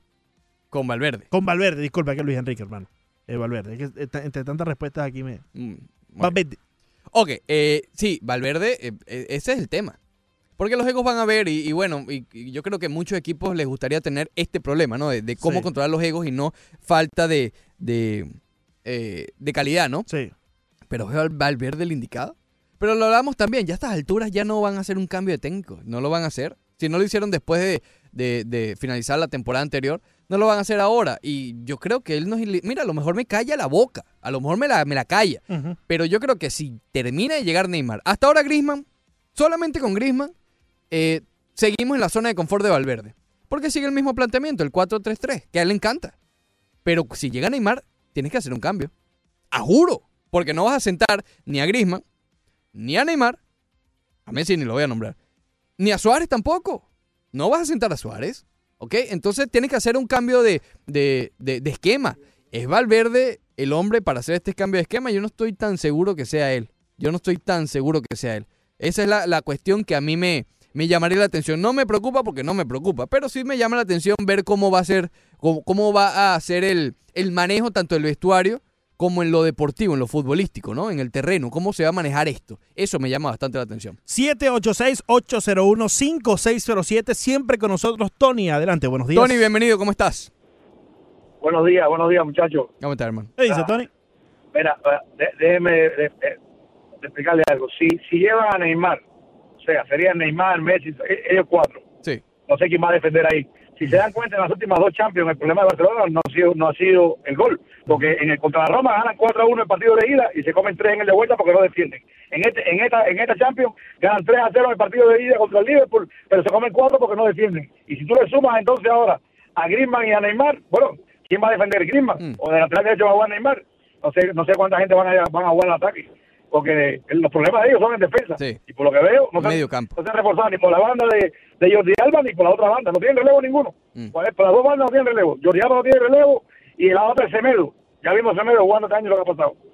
¿No te Y- gusta entonces las contrataciones del Barcelona, Tony? No, no, mira, a mí me encanta que, que, sea- que haya bastante delantero. que Sería muy, muy, muy bueno. Bastante delantero y poco defensa. Ay, ay, para que tú veas. Para, para hacerle, para hacerle el cuento. Y sobre, sobre James. Noto siempre James cierto temor, Tony. No. Noto cierto No, temor. confianza hay ahí. Sí, sobre todo, mira, mira, mira el temor que tengo, que los cuatro años que Neymar jugó en Barcelona, en esos cuatro años Madrid ganó tres Champions. Bueno. En los cuatro años que jugó en Barcelona. Sí, pero ahora está Griezmann. Ahora está Griezmann. Ay, por Dios. Está Griezmann y está Messi también. Griezmann. Bueno. No, Griezmann, ya Griezmann perdió la final contra el Madrid también, para, para, para, para ilustrarte, ¿eh? En Milán, por cierto. ¿Y cómo le fue a Griezmann con la Juventus ahora en la, en la Champions? Sí, de lo mejor. Ni, ni gol en el de ida, ni en el de vuelta, ni asistencia, ni en el En de la ni en unión está la fuerza, Tony. En la unión Ah, está la fuerza. Todos los que ya perdieron se están uniendo, Tony. Imagínate. ¿Por qué será, Tony? Yo sé, para, para, ir- para, para poner más frío el, el Polo Norte, para eso. Y, y, y sobre James, que. James le ruega a Dios, que James le ruega a Dios que se vaya con, con Angelotti, que Angelotti, Angelotti. es el técnico que mejor, que mejor lo ha puesto a jugar. Si se va con el Cholo Simeone, va a jugar tres partidos, porque con el Cholo Simeone tiene que bajar y subir, y el problema de él en el Madrid era ese, que no corría. Ese es el problema, que con el Cholo Simeone tiene que bajar y subir a defender. Así que, mira, mira el caso de eso, mira el caso de Griezmann. Genial. Ok. Es así. Gracias, Tony. Eh, un abrazo, hermano. Eh, No le mandó el saludito a Ricardo, pero está bien, no importa. No, está bien. Tú sabes que hablando de la defensa, el Barcelona tenía básicamente enganchado a uno de los defensas más prometedores de, de- de la actualidad en Delit. Y. Delit ayer hizo, o ya se hizo oficial que, que llegó a la Juventus. Otro de esos nombres que le arrebataron al Barcelona, ¿no? Y, s- y sabe quién se lo arrebató, ¿no? Sí, el socio. Y lo admitió. Dijo que en un juego, en el juego entre Portugal y, y, Holanda, el socio Se le siete, acercó y le dijo al. se le seven. acercó y le dijo, nos vemos en la lluvia. Cuando a ti te dice Cristiano, Ricardo, ponte tú los zapatos de elite. Muchachito está subiendo, viene del Haya. Y te dice Cristiano, eh, socio, Se te acerca, tú piensas, oye, que- No, no, se te acerca así todo misterioso y te dice, eh, I see you, Juventus. Nos vemos en Juventus, hermano. Tú con 19 años, Delit tiene 19 Sí, años. exacto, imagínate tú. 19 años, y llega, llega aquel socio que tiene toda la historia del, del Real Madrid, Sí. el Lionel Messi contra Cristiano. Ronaldo. Imagínate tú eso. Sitúate tú en eso, Montes de Oca. Te dice, nos vemos en, en- en la Juventus. Probablemente llora. Ay, ay, Probablemente llora. Llora y firma ahí en el terreno. ¿Dónde tengo que firmar? Con la camiseta de, de Holanda, dame, dame, dame. Se saca Cristiano el contrato del, del Sí, bolsillo sí. y paga. Sí, sí. Eh, bueno, ahí está, lo, lo reclutó al estilo. ¿Tú piensas que Messi tiene ese mismo poder? No, no, no. ¿Tú piensas que No. Messi de- en pleno juego le dice, no sé, No. a cualquier jugador joven tal como este? No lo veo así. Y, y, ojo, y insisto, porque tú sabes, no lo estoy criticando, simplemente Messi no es así. Ujú. Yo no veo a Messi. O sea, no lo ves haciéndolo, pero ponte que, que- que lo haga. ¿Tú piensas que tiene la capacidad de convencer no. En pleno juego? Porque Cristiano lo hizo en pleno juego. Sí, sí, sí. Bueno, no sé si fue al final o al comienzo, no sé, pero, pero no, no es parte de la personalidad de Messi. Messi no. Ima- Imagínate a, Messi reclutando, es decir, yendo a otro país a hablar con alguien. a, Bueno, pero a- que- a Francia a convencer a Neymar. ponte. Pero en este caso fue casualidad que estaban jugando el mismo juego, el mismo partido, ¿no? Uno contra Sí, claro, otro. pero, pero yo a Cristiano, si, si la Juventus le dice a Cristiano, oye, compadre, ve- vete ahí a, Francia y háblate con, por ejemplo, Lo con, con Mbappé. Él va a ir. Messi no. ¿Qué le dice Messi? Nada. Probablemente nada. Probablemente se quede en silencio, se voltee y agarre su mate. Ya. Oye, continuemos entonces en el 786-801-5607. Jordi, buenos días. Jordi, bienvenido, ¿cómo estás? Buenos días, muchachos. ¿Qué dice Jordi? ¿Cómo está la cosa, compadre? Oye, Espectacular. eh, Azulito, eh, ¿tú sabes por qué no me acuerdo de Manola? Yo no me acuerdo de Manola porque Manola no me hizo daño en Madrid. Mm. No me acuerdo de Origi porque Origi no le hizo daño en Madrid. Te tengo que contar de Barcelona porque sí. Porque es casualidad que Origi y, y Manola es un solo partido. Pero ¿sabes lo que pasa? Que el entrenador les dijo en, en el medio tiempo, le dijo, oye, hay un pecho frío en la cancha. Vayan arriba, defiéndelo de delante". El pecho frío se pierde y por eso aparecen esos juegos. Porque el pecho frío se pierde. Oye, eh, sí, eh, yo no sé, eh, voy, voy, a- voy a estar de acuerdo con, con este muchacho, con Tony. Eh, yo no sé qué va a hacer James cuando deje de correr con, con, con el Cholo Simeone. eh, va a ser un problema porque el Cholo Simeone es muy, muy le gusta que la gente corra, que la gente vaya, Sí. que la gente apriete. Y es, es una forma de ser del, del Cholo Simeone que lo veo muy bien. Yo yo respeto esa forma del Cholo Simeone. Yo no sé qué va a hacer eh, James Rodríguez. Oye, en el caso de Neymar, eh, de verdad, yo no sé, a mí me da lo mismo si va o no va para el Barcelona, pero le va a ser muy difícil, muy difícil jugar y a, y a Valverde qué va a hacer, no sé qué va a hacer. Pero oh, va- no va a llegar porque ya se puso bravo el jeque. El jeque Sí. se puso bravo dijo, no, jugador, quiero dinero, dinero, 250 creo que está pidiendo. No quiero, no quiero jugadores, a mí no me interesa jugadores, a mí me interesa dinero. Y cuando él se pone bravo y el Barcelona no le gusta, ya se puso bravo una vez, se, se- le quitó un jugador, ¿se acuerdan? Sí. Y el se puso bravo y le llevó a Neymar. Le, llevó, le dijo, me lo llevo. Entonces el Barcelona se está cuidando mucho. Así es. el. Gracias. Gracias. Dale, hermano, Hay igualmente. que tener cuidado con esos jeques Cuando porque el empiezan jeque a se subir. pone bravo. eh, no, y es que empiezan a subir los, los precios de la gasolina, hermano, también. Hay que buscar billetes. Sí, para- hay que tenerlo tranquilito. Eh, exacto. El, el hombre cómodo, Sí, feliz y tranquilo. la gasolina en 220. Take, take it easy. Andy, muy buenos días. Andy, ¿cómo estás, hermano? Buenos días, muchachos. Andy, ¿cuál es la estadística del del día, Andy, por favor? No, tú sabes yo las estadísticas, eh, la- yo las estadísticas se las viro para atrás a la gente para que tú veas la- lo engañoso que, que es a veces. hoy vengo a hablar, hoy, hoy hoy creo que vengo yo a quitarme la camisa hoy, porque ok. ustedes se acuerdan que me mandaron a salir del closet en el programa que era madridista. Bueno, eh, voy para Tony, voy para Tony, un saludo Tony, mi hermano. Eh, yo veo que están criticando mucho a Barcelona por la posible llegada de Neymar, que puede ser una posibilidad, perfecto. Yo le digo a los madridistas una cosa, acuérdense que eh, ganaron la Champions que ganaron y le, y le doy muchas felicitaciones, pero como le, como le digo a los madridistas, díganme el número de Champions que tiene y de fútbol que hablan poco, porque ustedes tienen un entrenador que yo dudo de Valverde, yo dudo mucho más de Zidane como estratega de fútbol. Ahora, como motivador, sí, pero acuérdense que ya no, acuérdense que ya tienen el par en la Champions y tienen que tener mucho cuidado. Y otra cosita, eh, quiero ver si me, si me buscan por ahí, porque ayer escuché en, una, en un medio británico que Kylian Trippier, el, el volante de, de Tottenham, eh, pasó al Atlético hoy en la mañana o algo de eso.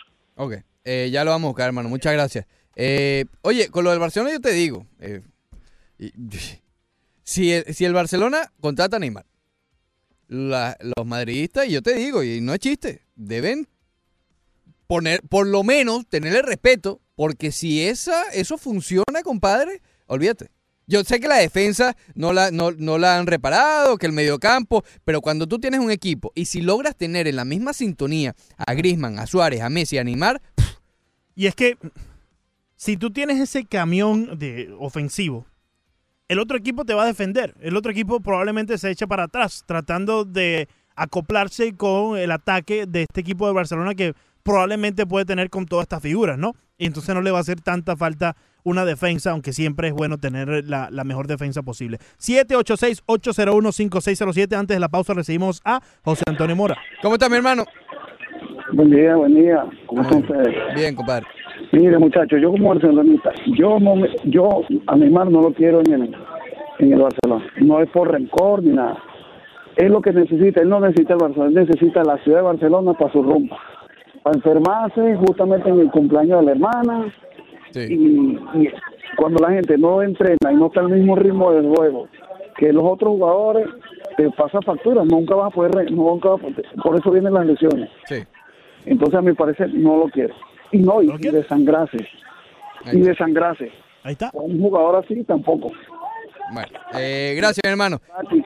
Mire, para el concurso. Ya está, está anotado. Ya está anotado Ya ahí. está anotado. Ah, Eh, dale, ya está anotado, ya va para allá. Eh, justamente, a petición, vamos a abrir nuevamente las posibilidades de que usted se inscriba para participar por las dos entradas que estamos rifando aquí en el Ross Deportivo para ver al Barcelona contra el Napoli. Esto será el 7 de agosto. Recuerde que tiene la posibilidad de ir ingresando a ticketmaster.com. Repito, ticketmaster.com para que veas aquí en tu patio, aquí cerquita, cerquita, Leandro, porque es bien cerquita. En el Hard Rock Stadium, el Barcelona contra el Napoli el 7 de agosto. Pero, nuevamente, vamos a reabrir la opción para que usted participe, pero hay que cambiar la, la pregunta, porque imagínese, ya, ya eso fue hace una hora, eh, ya usted buscó la respuesta. Pero igual es muy fácil.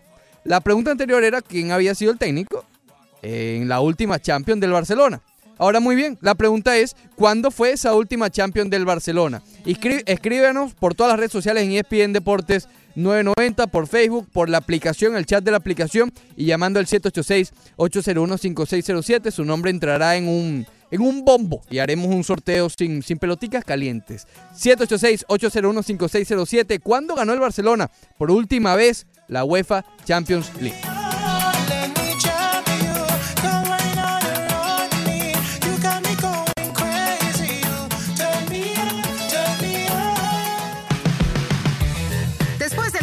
Comercial, corte comercial, más del Rush Deportivo.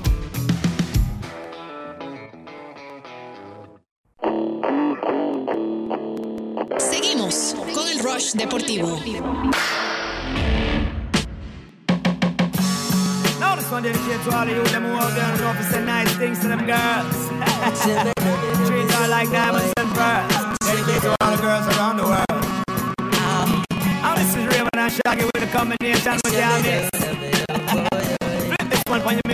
Muy bien, regresamos al Rock Deportivo. Leandro Soto y Ricardo Montes de Oca con ustedes hasta las 11 de la mañana. Recuerden escribirnos eh, ya para el programa. Ya cerramos el sorteo en ESPN Deportes 990, en Twitter, Instagram, Facebook y YouTube. Teléfono del estudio 786-801-5607. No David Hernández, el técnico del Barcelona, no era Ricardo Montes de Oca. No tenía un primo, se llamaba así. No, no, no, no, no, no, ese no era. Salúdeme a David, salúdeme a Ronnie y a Jorge, también unos cuantos más que entre esta pausa se inscribieron en el concurso. Sí, quedaron muchos pendientes, pero lamentablemente en el estudio hay solamente dos líneas. Entonces, si le queda ocupado y quiere llamar, continúe, porque en cualquier momento Leandro tranca una de esas líneas y, y puede entrar su llamada. Eh, en la próxima parte, empezando el próximo bloque a las 10.40, vamos a hacer el sorteo para ver quién es el ganador de los dos boletos para ver al Barcelona frente al Napoli. También ya lo sabe, puede ingresar a ticketmaster.com para adquirir sus entradas y apúrese porque están volando. Muy bien, ayer hubo eh, varios temitas alrededor del béisbol de las grandes ligas, no solamente aquí en el Marlins Park. Eh, por cierto, vas hoy, ¿no? Estaré allí, sí, estaré allí con el popular eh, Pedro Ricardo Mayo y Fernando Arreaza. Mándame un saludito a Pedro Ricardo. Un gran saludo al popular Pedro Ricardo Mayo. ¿Y a Fernando no lo vas a saludar? Ahorita cuando venga a las 11 lo saludamos. No, desde, la, desde acá. No, porque después tengo que volver a saludar aquí, entonces imagínate. Ah, mira, ¿sabes qué? En el segundo lugar ¿Sí? se, se lleva las entradas de, No, de Rápido y no, Furioso. no, imagínate tú, Ricardo. ¿Por qué? Rápido y Furioso, las- el segundo lugar. ¿Está Bueno, bien? ¿Está bien? no hay ¿no? más. Perfecto, está bien, pero... Si quieres meter tu billete, No, me- mete billete y dale al segundo lugar billete de tu cuenta. tranquilo, no te mandes a correr. Eh, me molesta, Leandro. No, no, no te molestes. No te Por cierto, José Antonio Mora dice que el all you can eat de la manzanita es muy bueno.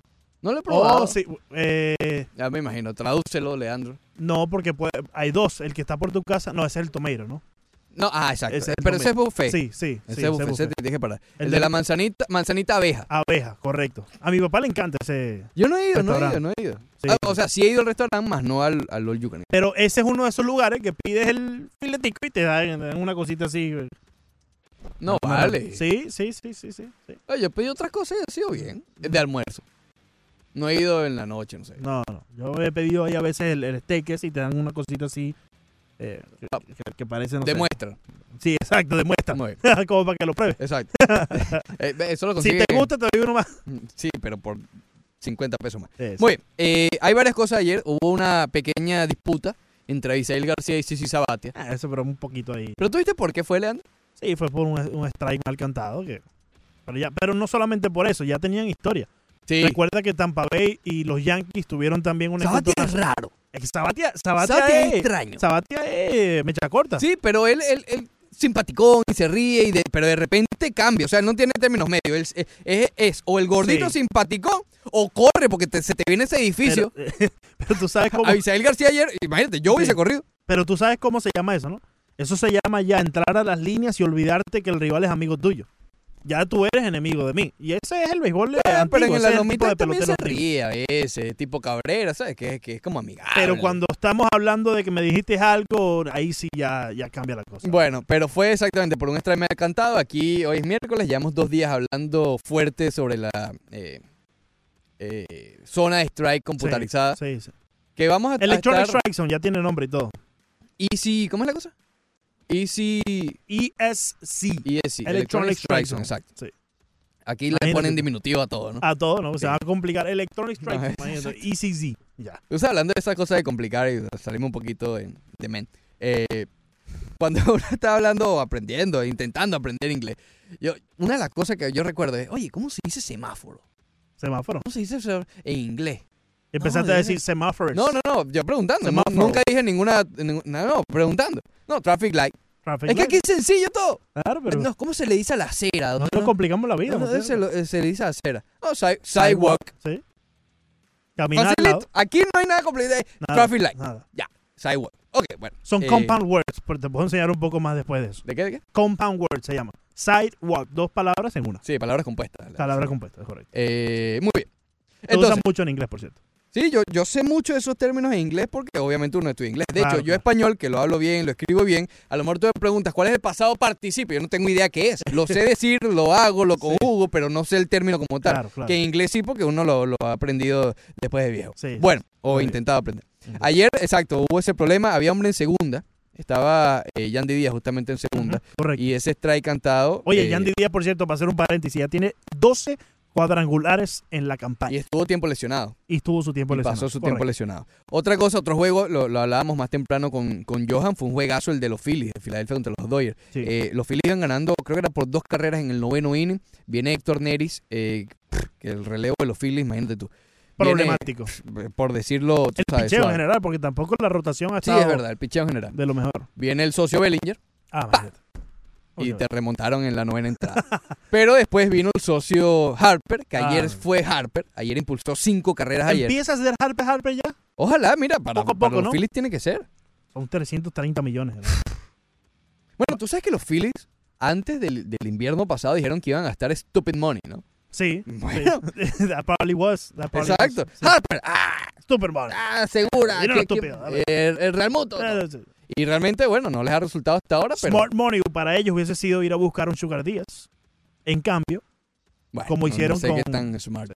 Jan Segura. Yo no sé qué tan smart sea también lo de Sugar, porque Sugar tuvo una temporada muy buena, pero ayer lo Bueno, hablamos pero antes de empezar la temporada, ¿no? O sea, Claro, pero es que, a ver, ya estamos hablando con el periódico debajo del brazo Yo porque no sabemos confío- lo que ha hecho. yo no confío yo en un relevista que tenga uno o dos años buenos nada más.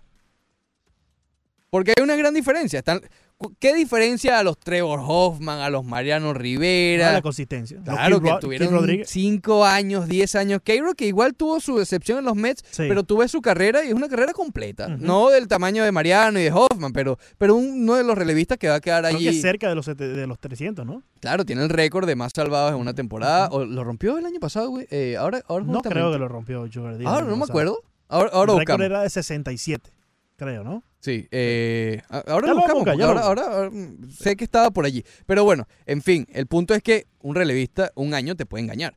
Y los Marlins, ayer dábamos eh, ejemplos. Kevin Gregg, Todd Jones, el propio Armando Benítez, eh, Guillermo Mota. eh, sacaron una buena temporada de cada uno de ellos, pero entendían que era un relevista de una temporada. Entonces, dar tanto dinero por ello. 62 es el récord de Francisco Rodríguez, eh, que todavía está vigente. Ah, no lo rompió en el Sugar. 2008, Sugar Díaz Sí. tuvo 57. Ahí está, yo me acuerdo que Trató en de acercarse, pero... eh, Pero tienes la carrera de Sugar Díaz, ¿la abriste? 62 son diferentes, son difíciles. No, Ahora- no lo bueno. tengo, ya lo, ya lo buscamos. El punto es ese, pues hablando con los relevistas, no sé si, si tampoco sea Smart Money. Smart Money es los Rays de, de Tampa Bay. Smart Money son contrataciones quizás más, más, más que se adecuan a tus necesidades que buscar a ciegas, pagarle 300 millones a, a, a- a Harper o también 300 a Machado. Que Quien están- ya había tenido una temporada en el 2018 que no era la que estaba acostumbrado a No, ver de Harper. pero la segunda mitad... Sí, A ver. eh, sufrieron el, el síndrome de Miami Heat segunda Yo, mitad. yo, y tengo que también decirlo obviamente, yo he sido uno de los defensores de Harper en los últimos años. A mí me gusta mucho el juego de Harper, ¿ok?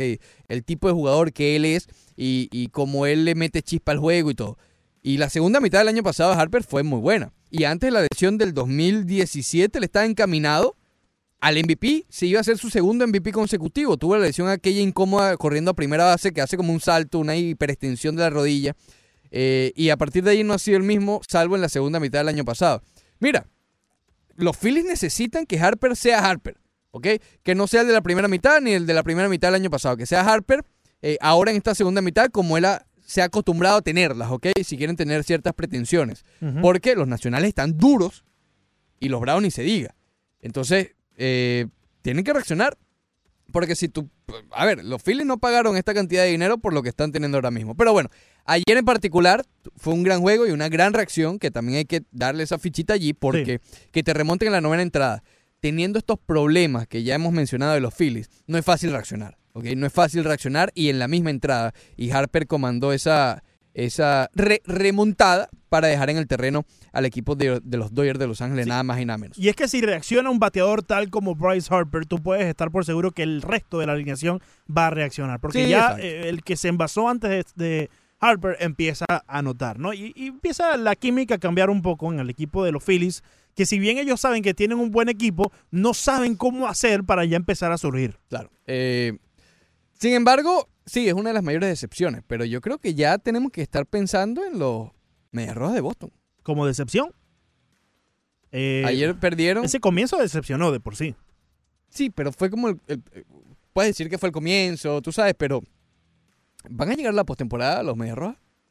No sé, porque Tiene está récord equipo- positivo, pero en esa división. Está un equipo de los Tampa Bay Rays que seguramente les va a pelear el comodín, porque los Yankees en estos momentos se perfilan como eh, posible candidato a llevarse la división del este de la Liga Americana. Pero eh, Tampa Bay no se va a dejar vencer así de fácil. Por eso. eh, yo no- yo- Y tiene mejor picheo. Y me preocupa mucho. Por, por eso que nos dicen que nosotros vivimos preocupados. Y a mí no me preocupa, pero no sé por qué lo digo. Me, me, me, me- me llama la atención. Ring a bell. Sí, diré en inglés. El rings a bell. Lo de Chris Sale, ¿no? Sí, y te iba a mencionar en este mismo instante. Oye, Chris Sale no, se ha, no ha sido mencionado este año tanto como ha sido en los No, años no, no, eh, un pasados. desastre.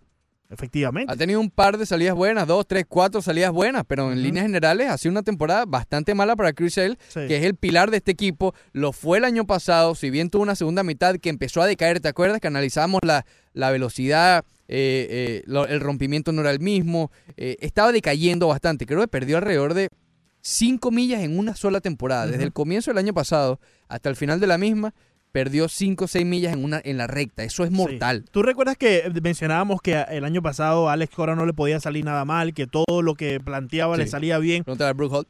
Bueno, e- este año, sí, pero exacto. Este año, yo no creo que el planteamiento de Alex Cora ha cambiado mucho. Simplemente que las piezas que te ejecutaron el año pasado no están ejecutando este año. Criseo, uno de ellos, eh, tuvieron que dejar libre a Eduardo Núñez, que el año pasado fue una pieza muy importante en el triunfo del equipo de los Boston Red Sox.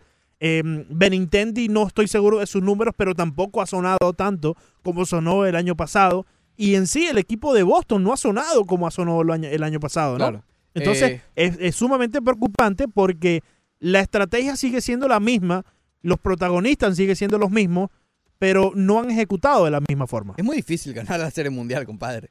Es muy difícil ganar Claro, en el béisbol. Claro. Tener, eh, por eso es que ahora uno tiene que ver en perspectiva la- la- la- lo que hicieron los Yankees al principio de los años 2000, ¿no? Ganar tres títulos hoy en día en las grandes ligas es casi imposible. Porque fíjate, es que... y- el y- último en tratar de hacerlo fueron los gigantes de San Francisco. Y, lo hicieron uno sí, uno no. Exacto. Y en los no eran malos. Eran muy O sea, malos, no- no tal que- como son malos en estos momentos. Exacto. eh, no es que... ha- y bueno, igual Boston. Boston creo que tuvo una temporada malísima y al año siguiente ganó la Serie Mundial. Claro. Del 2013. Sí. En el 2012 con, con Valentine fue desastroso, Bobby ¿te acuerdas? Sí. O 2011, Que no me acuerdo votaron, exactamente. vo- Votaron a Bobby Valentine y todo. Claro, y llegó Farrell, estoy lanzándome a correr. Ajá. eh, Sí, sí, ok. sí. No, pero estás bien, estás bien. Llegó, llegó sí. Farrell y, y- y- le dio el vuelco a ese equipo. Pero John Farrell. creo que Farrell también estuvo en la temporada mala. En fin, el punto es ese. eh, y nosotros seguimos cayendo en la trampa. Ganaron los cachorros. Ah, Viene una dinastía. Atención con los cachorros, todos jovencitos. ah. Bueno, eh, Houston. ¡Ah! Olvídate. Ay, papá, aquí no hay para nadie. Bueno, pero Houston tiene su chance. Porque el año pasado No, no, fue una temporada perdida para ellos. Pero no lo ganó. no lo ganó. Ok, no por- lo por- ganó. a eso es lo que voy. Eh, y el año pasado, Boston, este mismo año, ¿será esta la, los próximos Yankees de los 2000? Sí, pero ya estamos a las puertas de un back-to-back. A defensa de los Red Sox y a defensa de los Astros, todavía tienen chance de convertirse No, en una que dinastía. Porque si los Red Sox no ganan este año, podemos decir que, ok, una, una caída, pero el año que viene pueden surgir con todo. Y allá hay billete. No se te olvide que en el mercado de Boston hay billete. Sí. Y no han, no, no- o sea, a Dombrowski no le ha picado la mano para ir a buscar a quien necesite. Cashner. Ca- eh, Cuando tu este equipo adquiera Ca- Cashner, Cashner. Ah, bueno, sí. cuando tu equipo adquiera Cashner, Cashner. vas mal. Cuando tu equipo ve a Cashner como la solución de tus problemas, ¿Cuál es el récord de Cashner? Vamos a buscar aquí. aquí. no, no ha tenido una mala temporada, pero es Cashner. Bueno, pero es que... o sea, déjame buscar porque... depende- Él es como el reflejo de, de- de la desesperación. Andrew Kashner es el reflejo de que el equipo está desesperado. Ah, necesitaba... Kashner. Ay, papá. Dios mío. Andrew Cashner. No, él no ha tenido números malos esta temporada. Él estaba con Texas, era la cosa, con Baltimore. Tiene el récord de... Sí, con Baltimore. 9 y 4. No hay cuatro. nice. La efectividad de 4.09. Eso es lo que me preocupa. Porque si él, en Bueno, vez de tener 9 nueve y 4... en Baltimore, hay que verle la cara también. Sí, eh, pero por, por eso te digo, si él tenía, en vez de 9 y 4, 4 y 9, al revés, pues entonces te puedo decir, ok, perdió todos estos juegos porque no hay apoyo ofensivo en Baltimore.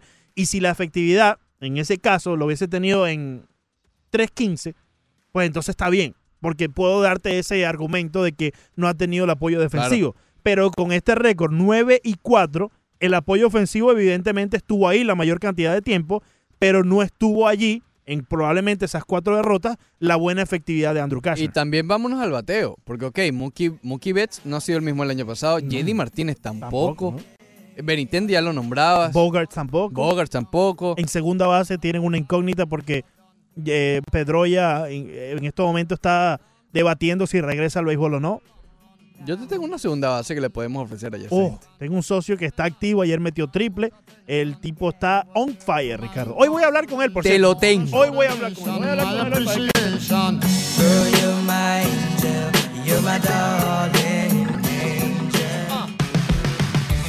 Después del corte comercial, corte comercial, más del Rush Deportivo.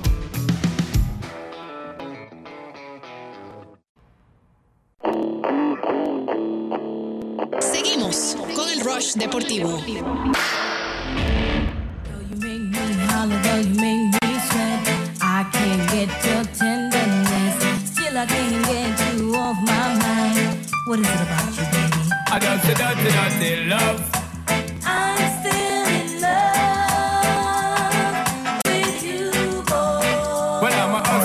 Player, you know I'm not a stayer. That's a dirty, dirty love. I'm still in love. Precisamente, Ricardo, hace muchos años atrás. Estábamos como en séptimo, octavo grado por allí quizá. Y esta canción estaba pegadísima en el bus de Carlos Rubio. No. Mándale un shout out. Un shout out. El popular Rubido. Y a todos los, los muchachos que están allí. Sí, sí, a todos ellos que... de- bueno, ahorita están de vacaciones, Montedor. Es verdad. ¿A quién le vamos a mandar out? Eh, bueno, te lo puedes mandar, pero Sí, probablemente o sea, no los te del- van a escuchar. A, a los del campamento, que siempre... Ah, bueno, mira. Siempre, siempre hay pincha. El autobús probablemente tenga los Pincha muchachos del siempre, campamento. en Rubido siempre hay The pincha. pincha is always there for Oh, you. Always pincha. You have to look for it. No, no, no. Pincha siempre hay porque el transporte es algo vital en esta ciudad. Realmente sí, compadre. Sí, sí, sí. Es bastante. Es vital y bastante estresante también. Sí lo es. Y más cuando tienes que viajar todos los días de Hollywood para acá. No, eso es sabroso. Eso Un es amigo que lo hace todos los días y llega aquí con una cara amargado. No, yo llego amargado cuando realmente hay unos. eh, en fin. eh, hay accidentes. Ahí Sí. hay un tráfico from the mother. Sí, sí, sí. sí. Tráfico from the mother. De, sí. De madre. Muy bien. Ok, entonces vamos a hacer el, el sorteo entonces. Eh, aquí abrí el popular Random Number Generator, ¿ok? De Google. Vamos a ver. eh, enumeramos a todos los que participaron y me ha dado la, el número 22. ¿Quién es el, número, tú- ese 22, creo que lo tienes tú. por aquí, ta, ta, ta, ta, Y a ver si respondió número correcto. 22 respondió correcto y se llama el popular Jesús Altuve. Jesús Altuve. ¿Tú tienes su información allí? Altuve. Sí, tengo el número telefónico por aquí, ya vamos a pasar el dato hacia la recepción. Allá está la popular española. Jesús Altuve, cuando No le venga, le manda un saludito. no así. No, pero pues, ella, ella qué. Vivian Alcalá se llama. Bueno, pero, pero ¿de cuál es su nacionalidad? Bueno, pero ella es Vivian Pero. ¿cómo la conocemos aquí, Ricardo? Siempre le decimos de Vivian, cariño. yo le digo Vivian. Oh, bueno, Vivi le digo yo, pero la española de cariño también le decimos. ¿Cómo le dices tú? Eh, Jesús Altuve, cuando vengas, le manda un saludito a la popular Vivi, alias la española. A ver, y bueno, la aquí ya va a estar. No, cuidado con eso. ¿Cómo- cómo con que se eso. llama? Es Jesús Altuve. Jesús Altuve, felicidades eh, por ser el digno ganador de Barcelona contra el Napoli el 7 de agosto. Dos boletos. Los puedes, ya como decía Leandro, venirlos a buscar de lunes a viernes hasta las 5 de la tarde. Si usted no ganó, recuerde ticketmaster.com. Pero voy a dar un segundo ganador, un premio de consolación. No, y probablemente, pues, quién sabe. Mira, premio de consolación. Voy a dar ocho entradas para ir al cine. ¿Quién sabe? Es más, voy a dar eh, dos y dos. ¿Ok?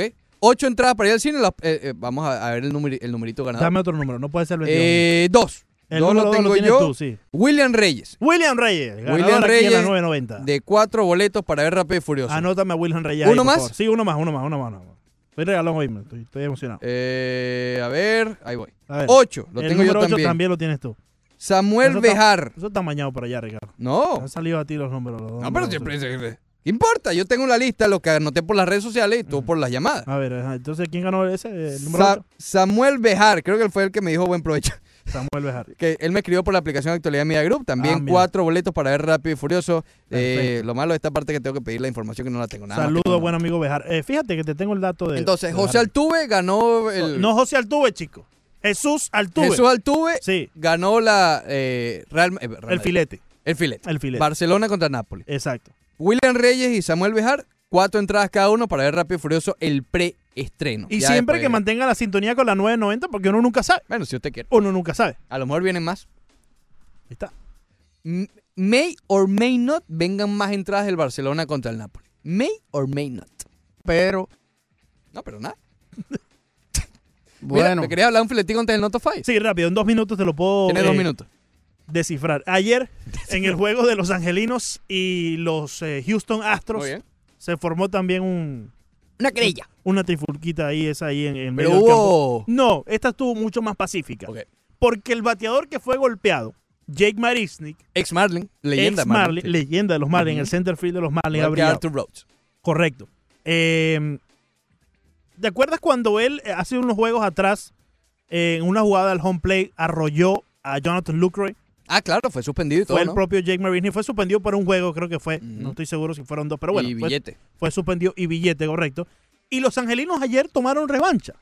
Claro, Brad Asmo después salió y Ramírez, el pitcher, después salió. le fue- se le fue la Y pelota. dijo que se le fue la pelota, pero vamos a estar claros, ahí todo el mundo sabía que eso fue un. eh, Eso lo dicen riéndose. es- eso fue, digamos, una pequeña venganza. Un little white Qué venganza. casualidad. Sí, entonces, Jake Marisny llegando a primera base, tranquilo, él sabe lo que hizo, recibió su pelotazo, puso su cabeza hacia abajo y corrió hacia primera sin ningún problema. Incluso creo que hasta saludó al pitcherito. Empezaron a salir los jugadores del dogout de los Astros de Houston. Este béisbol de hoy en día es muy raro. Y Jake, fíjate si es raro, que Jake Marisnik se convirtió en el generador de la paz. ¿Por qué? Le van a dar un premio Nobel de la Paz, Jake Marisnik. Porque le dijo a todos sus compañeros, tranquilo, quédense quietos, regresense al dogado. Es decir, no, no, no formen este problema aquí. Albert Pujols, Albert Pujols se notaba bastante molesto en el video claro. porque alguien le estaba diciendo algo desde el dogout de los Houston Astros y ahí fue cuando empezaron a salir los dos eh, eh, al terreno, los dos dos dogouts al terreno, exacto, las dos bancas al terreno. Jake Marini se convirtió en la paz ahí dijo, échense para allá y le dijo al umpire, quédate tranquilo, no hagas nada, que aquí no, no pasa nada. Este Pero es muy raro. es bastante raro. Y si bien... Todos eh, los días pasa una cosa extraña. y si bien yo estoy de acuerdo con que este es el tipo de eh, justicia que los mismos jugadores van a implementar y no han dejado de hacer Montes de Oca, por más de que let the kids play y no sabemos si hay alguno que se ha tragado. Bueno, pero todavía sigue pasando, todavía sigue pasando. O sea, hay algunos que No, todavía claro. lo siguen haciendo, ¿no? Eh, me gusta, pero sí estoy en desacuerdo en la loc- en la ocasión donde se le pegó el pelotazo a Marisnik. Siempre hemos dicho que si vas a hacer eso, tiene que ser... Pero no todo el mundo es Greg Maddox. Exacto, bueno, está bien, pero... A lo mejor sí se le fue la pelota. O sea, igual le iba a pegar, pero a lo mejor se le fue. Probablemente, pero bueno, no ¿Dónde le no- pegó? Que no lo vi. eh, en la espalda. No, tampoco fue algo del otro mundo, pero, eh, pero igual duele. El pelotero siempre te dice, si me vas a pegar, pégame de la pierna hacia abajo, o sea, de la cintura hacia abajo. Y ahí estamos bien. Pero ya cuando es la espalda, ahí es donde tengo el problema. Pero bueno, sabemos que, que eh, es parte de- del deporte, ¿no? Nadie le puede decir a Brasmo que no fue... No, claro, nadie lo Nadie puede comprobar. nadie Hay que traer a los robots que a lo mejor llegan ¿Qué con un chip. Llegan con un No me plugin. haga molestar ya te- terminando el, eh, aquí el Llegan con un plugin. Top 5. 5. Oye, tu amigo dio Gran Slam. Tu gran amigo, ¿Quién, tú. Eh... Continúa. Tú sabes que yo le tengo que preguntar a Brother cuántos Grand Slam metió en su vida, porque lleva como 20 años deseándole a todo el mundo. Imagínate, debe que ser el líder, ¿verdad? No, debe ser el líder de Grand Slam en la historia. Eso está como que Kevin Costner en la película esta que dice eh, Arreza, ¿no? 4. Pero es que él dice que den Slam, no que los va a dar él. Bueno, por eso, pero O sea, a él- no, entonces a él le han dado un voto. Imagínate. Imagínate la efectividad. Por cierto, el del Grand Slam fue Christian Yelich ayer. Sí. ¿Quién fue, Ricardo? Yelich. Eh, ¿Cómo se llama? Yelich. Eh, eh, Cristian. Cristian. Ahí está. 4. Terminó la novela de Delic, terminó de llegar a la Juventus y cada vez que terminan estas novelas yo respiro. Ya, mira, incluso en el, en el básquet, en el, bueno, en el béisbol no hay novelas, pero en el básquet, en el fútbol, en el fútbol americano que hay pocas, pero en el, en el soccer normal, en el fútbol que conocemos y en el básquet, cuando terminan una de estas novelas, uno como que respira, ¿no? Porque llega un momento que son canzonas. 3. Oye, háblame de Cooper, chico. ¿Qué vamos a hacer con Cooper? Gary Cooper. ¿Qué vamos a hacer con Cooper en el futuro? Cuadrangular ayer, obligando a los Marlins a incorporarlo en el futuro. No hay primera base. You never know. ¿Quién puede ser el primero? Mira, ya estamos recla, estamos hablando de Chris Bryan, de Lindor. ¿Quién va a ser el primero? Carlos Beltrán, lo dijimos ayer. No, Beltrán El ya no, no puede jugar primero. No, pero Palmaria. Eh, la primera base de los Marlins. ¿Quién es el mejor primera base hoy por hoy? ¿Josh Bell? A lo mejor. No, eh, ¿Rizzo? Freeman. Freddie Freeman Ah, tiene Freeman. que estar allí. Freddie Freeman tiene que No, estar. pero Freeman no. Eh, Yo lo contrataría y lo dejo sentado nada más para que no bate a los Marlins. Eric Hosmer también puede estar involucrado allí. José Pito Abreu tiene que estar involucrado Oh, allí. mira, el Pito, el Pito puede ser. Puede ser. el Ahí Pito, está. Puede ahí ser. está. Chao, Cooper. 2. Yamamoto 4 y 0. Ya le mencionaba al principio del programa, se convierte en el tercer jugador en la historia de los Marlins como tal en eh, empezar su carrera con cuatro decisiones de victoria. Se une a Iván Hernández, que lo hizo 9 y 0, llegó a tener el cubano, y Aníbal Sánchez, el venezolano, que tuvo 4 y 0 en el, 2010, en el 2006. 1. Oye, Harper, Harper, te- te- su lugarcito aquí esperado también en... Hace tiempo no llegaba al no, top five. uf, hace- pero bueno, impulsó cinco carreras y lideró una remontada frente a los Dodgers. Creo que tiene méritos para estar en el número uno del top five. Not top 5. 5. Eh, se me olvidó, chico. ¿Qué pasó? decir, espérate, espérate, espérate, espérate. Ah, bueno, hablé de la novela que terminó la de The League. Bueno, hay que hablar de la novela de Neymar, que ya, ya estoy harto ya. En sus capítulos finales. En su último suspiro. 4. Oye, ayer hubo una paloma en los Marlins. ¿Qué pasó con eso, chicos? Hablando de Gary Cooper. Se puso... Había, había una paloma, sí. Pero, eh, mira, normalmente esas palomas... Siempre hay. El domingo que fuimos, No, lo viste, yo estaban sé, volando por todos los Pero yo no sé qué le pasaba a esa, porque normalmente una paloma es como temerosa, ¿no? Tú te acercas y sale volando. Pero esta, Cooper ahí... O sea, tú estabas pendiente de la paloma.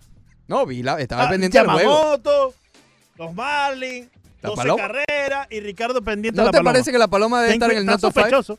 Vete a examinar eso, Ricardo. Sí, sí, revisar. 3. ¿Qué? Oye, esta te va a gustar. Yo creo que la única persona que puede contener a LeBron James es Eric Spoltra. ¿Por qué lo digo? Este, que este ya es nuevo.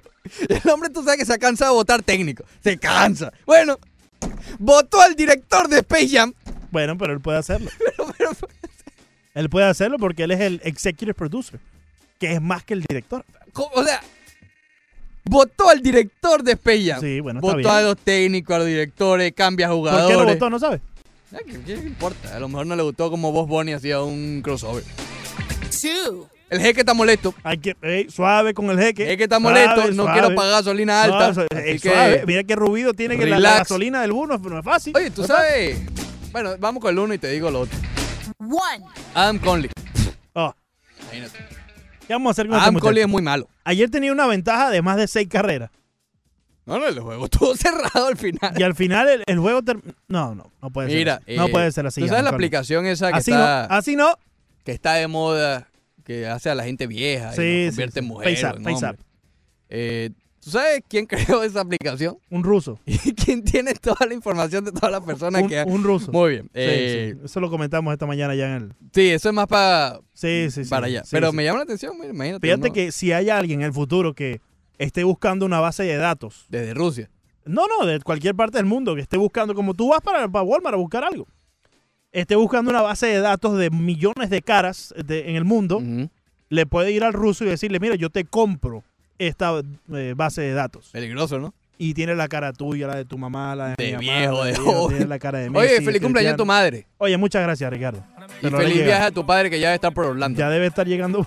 ¿Va para Orlando? No, no va para West Palm Beach, pero ya está de regreso ya. Son dos Sí. horas de reloj deportivo, comenzó tempranito a las 9 de la mañana, como la gran mayoría de nuestros oyentes. Eh, Tú de viejo pareces a Pedro Picapiedra. a Pedro Picapiedra, Yo ¿qué no es sé eso, por qué. Ricardo? Pero ¿cuál es la falta de respeto? No sé, no sé. No, no, no, no, no. no. Villegas Vámonos, está vámonos. sospechoso. Ville- oh, Un minuto de silencio por. Muy. lo perdimos. Menos Deportivo Next. I'ma take your little advice, dog. Don't know why Baby girl, baby girl, baby girl, baby girl. I love you, baby. I dirty, dirty, dirty love. I'm still in love with you, boy. Well, I'm a hustler and a player, and you know I'm not a stayer. That's a dirty, dirty love. I'm still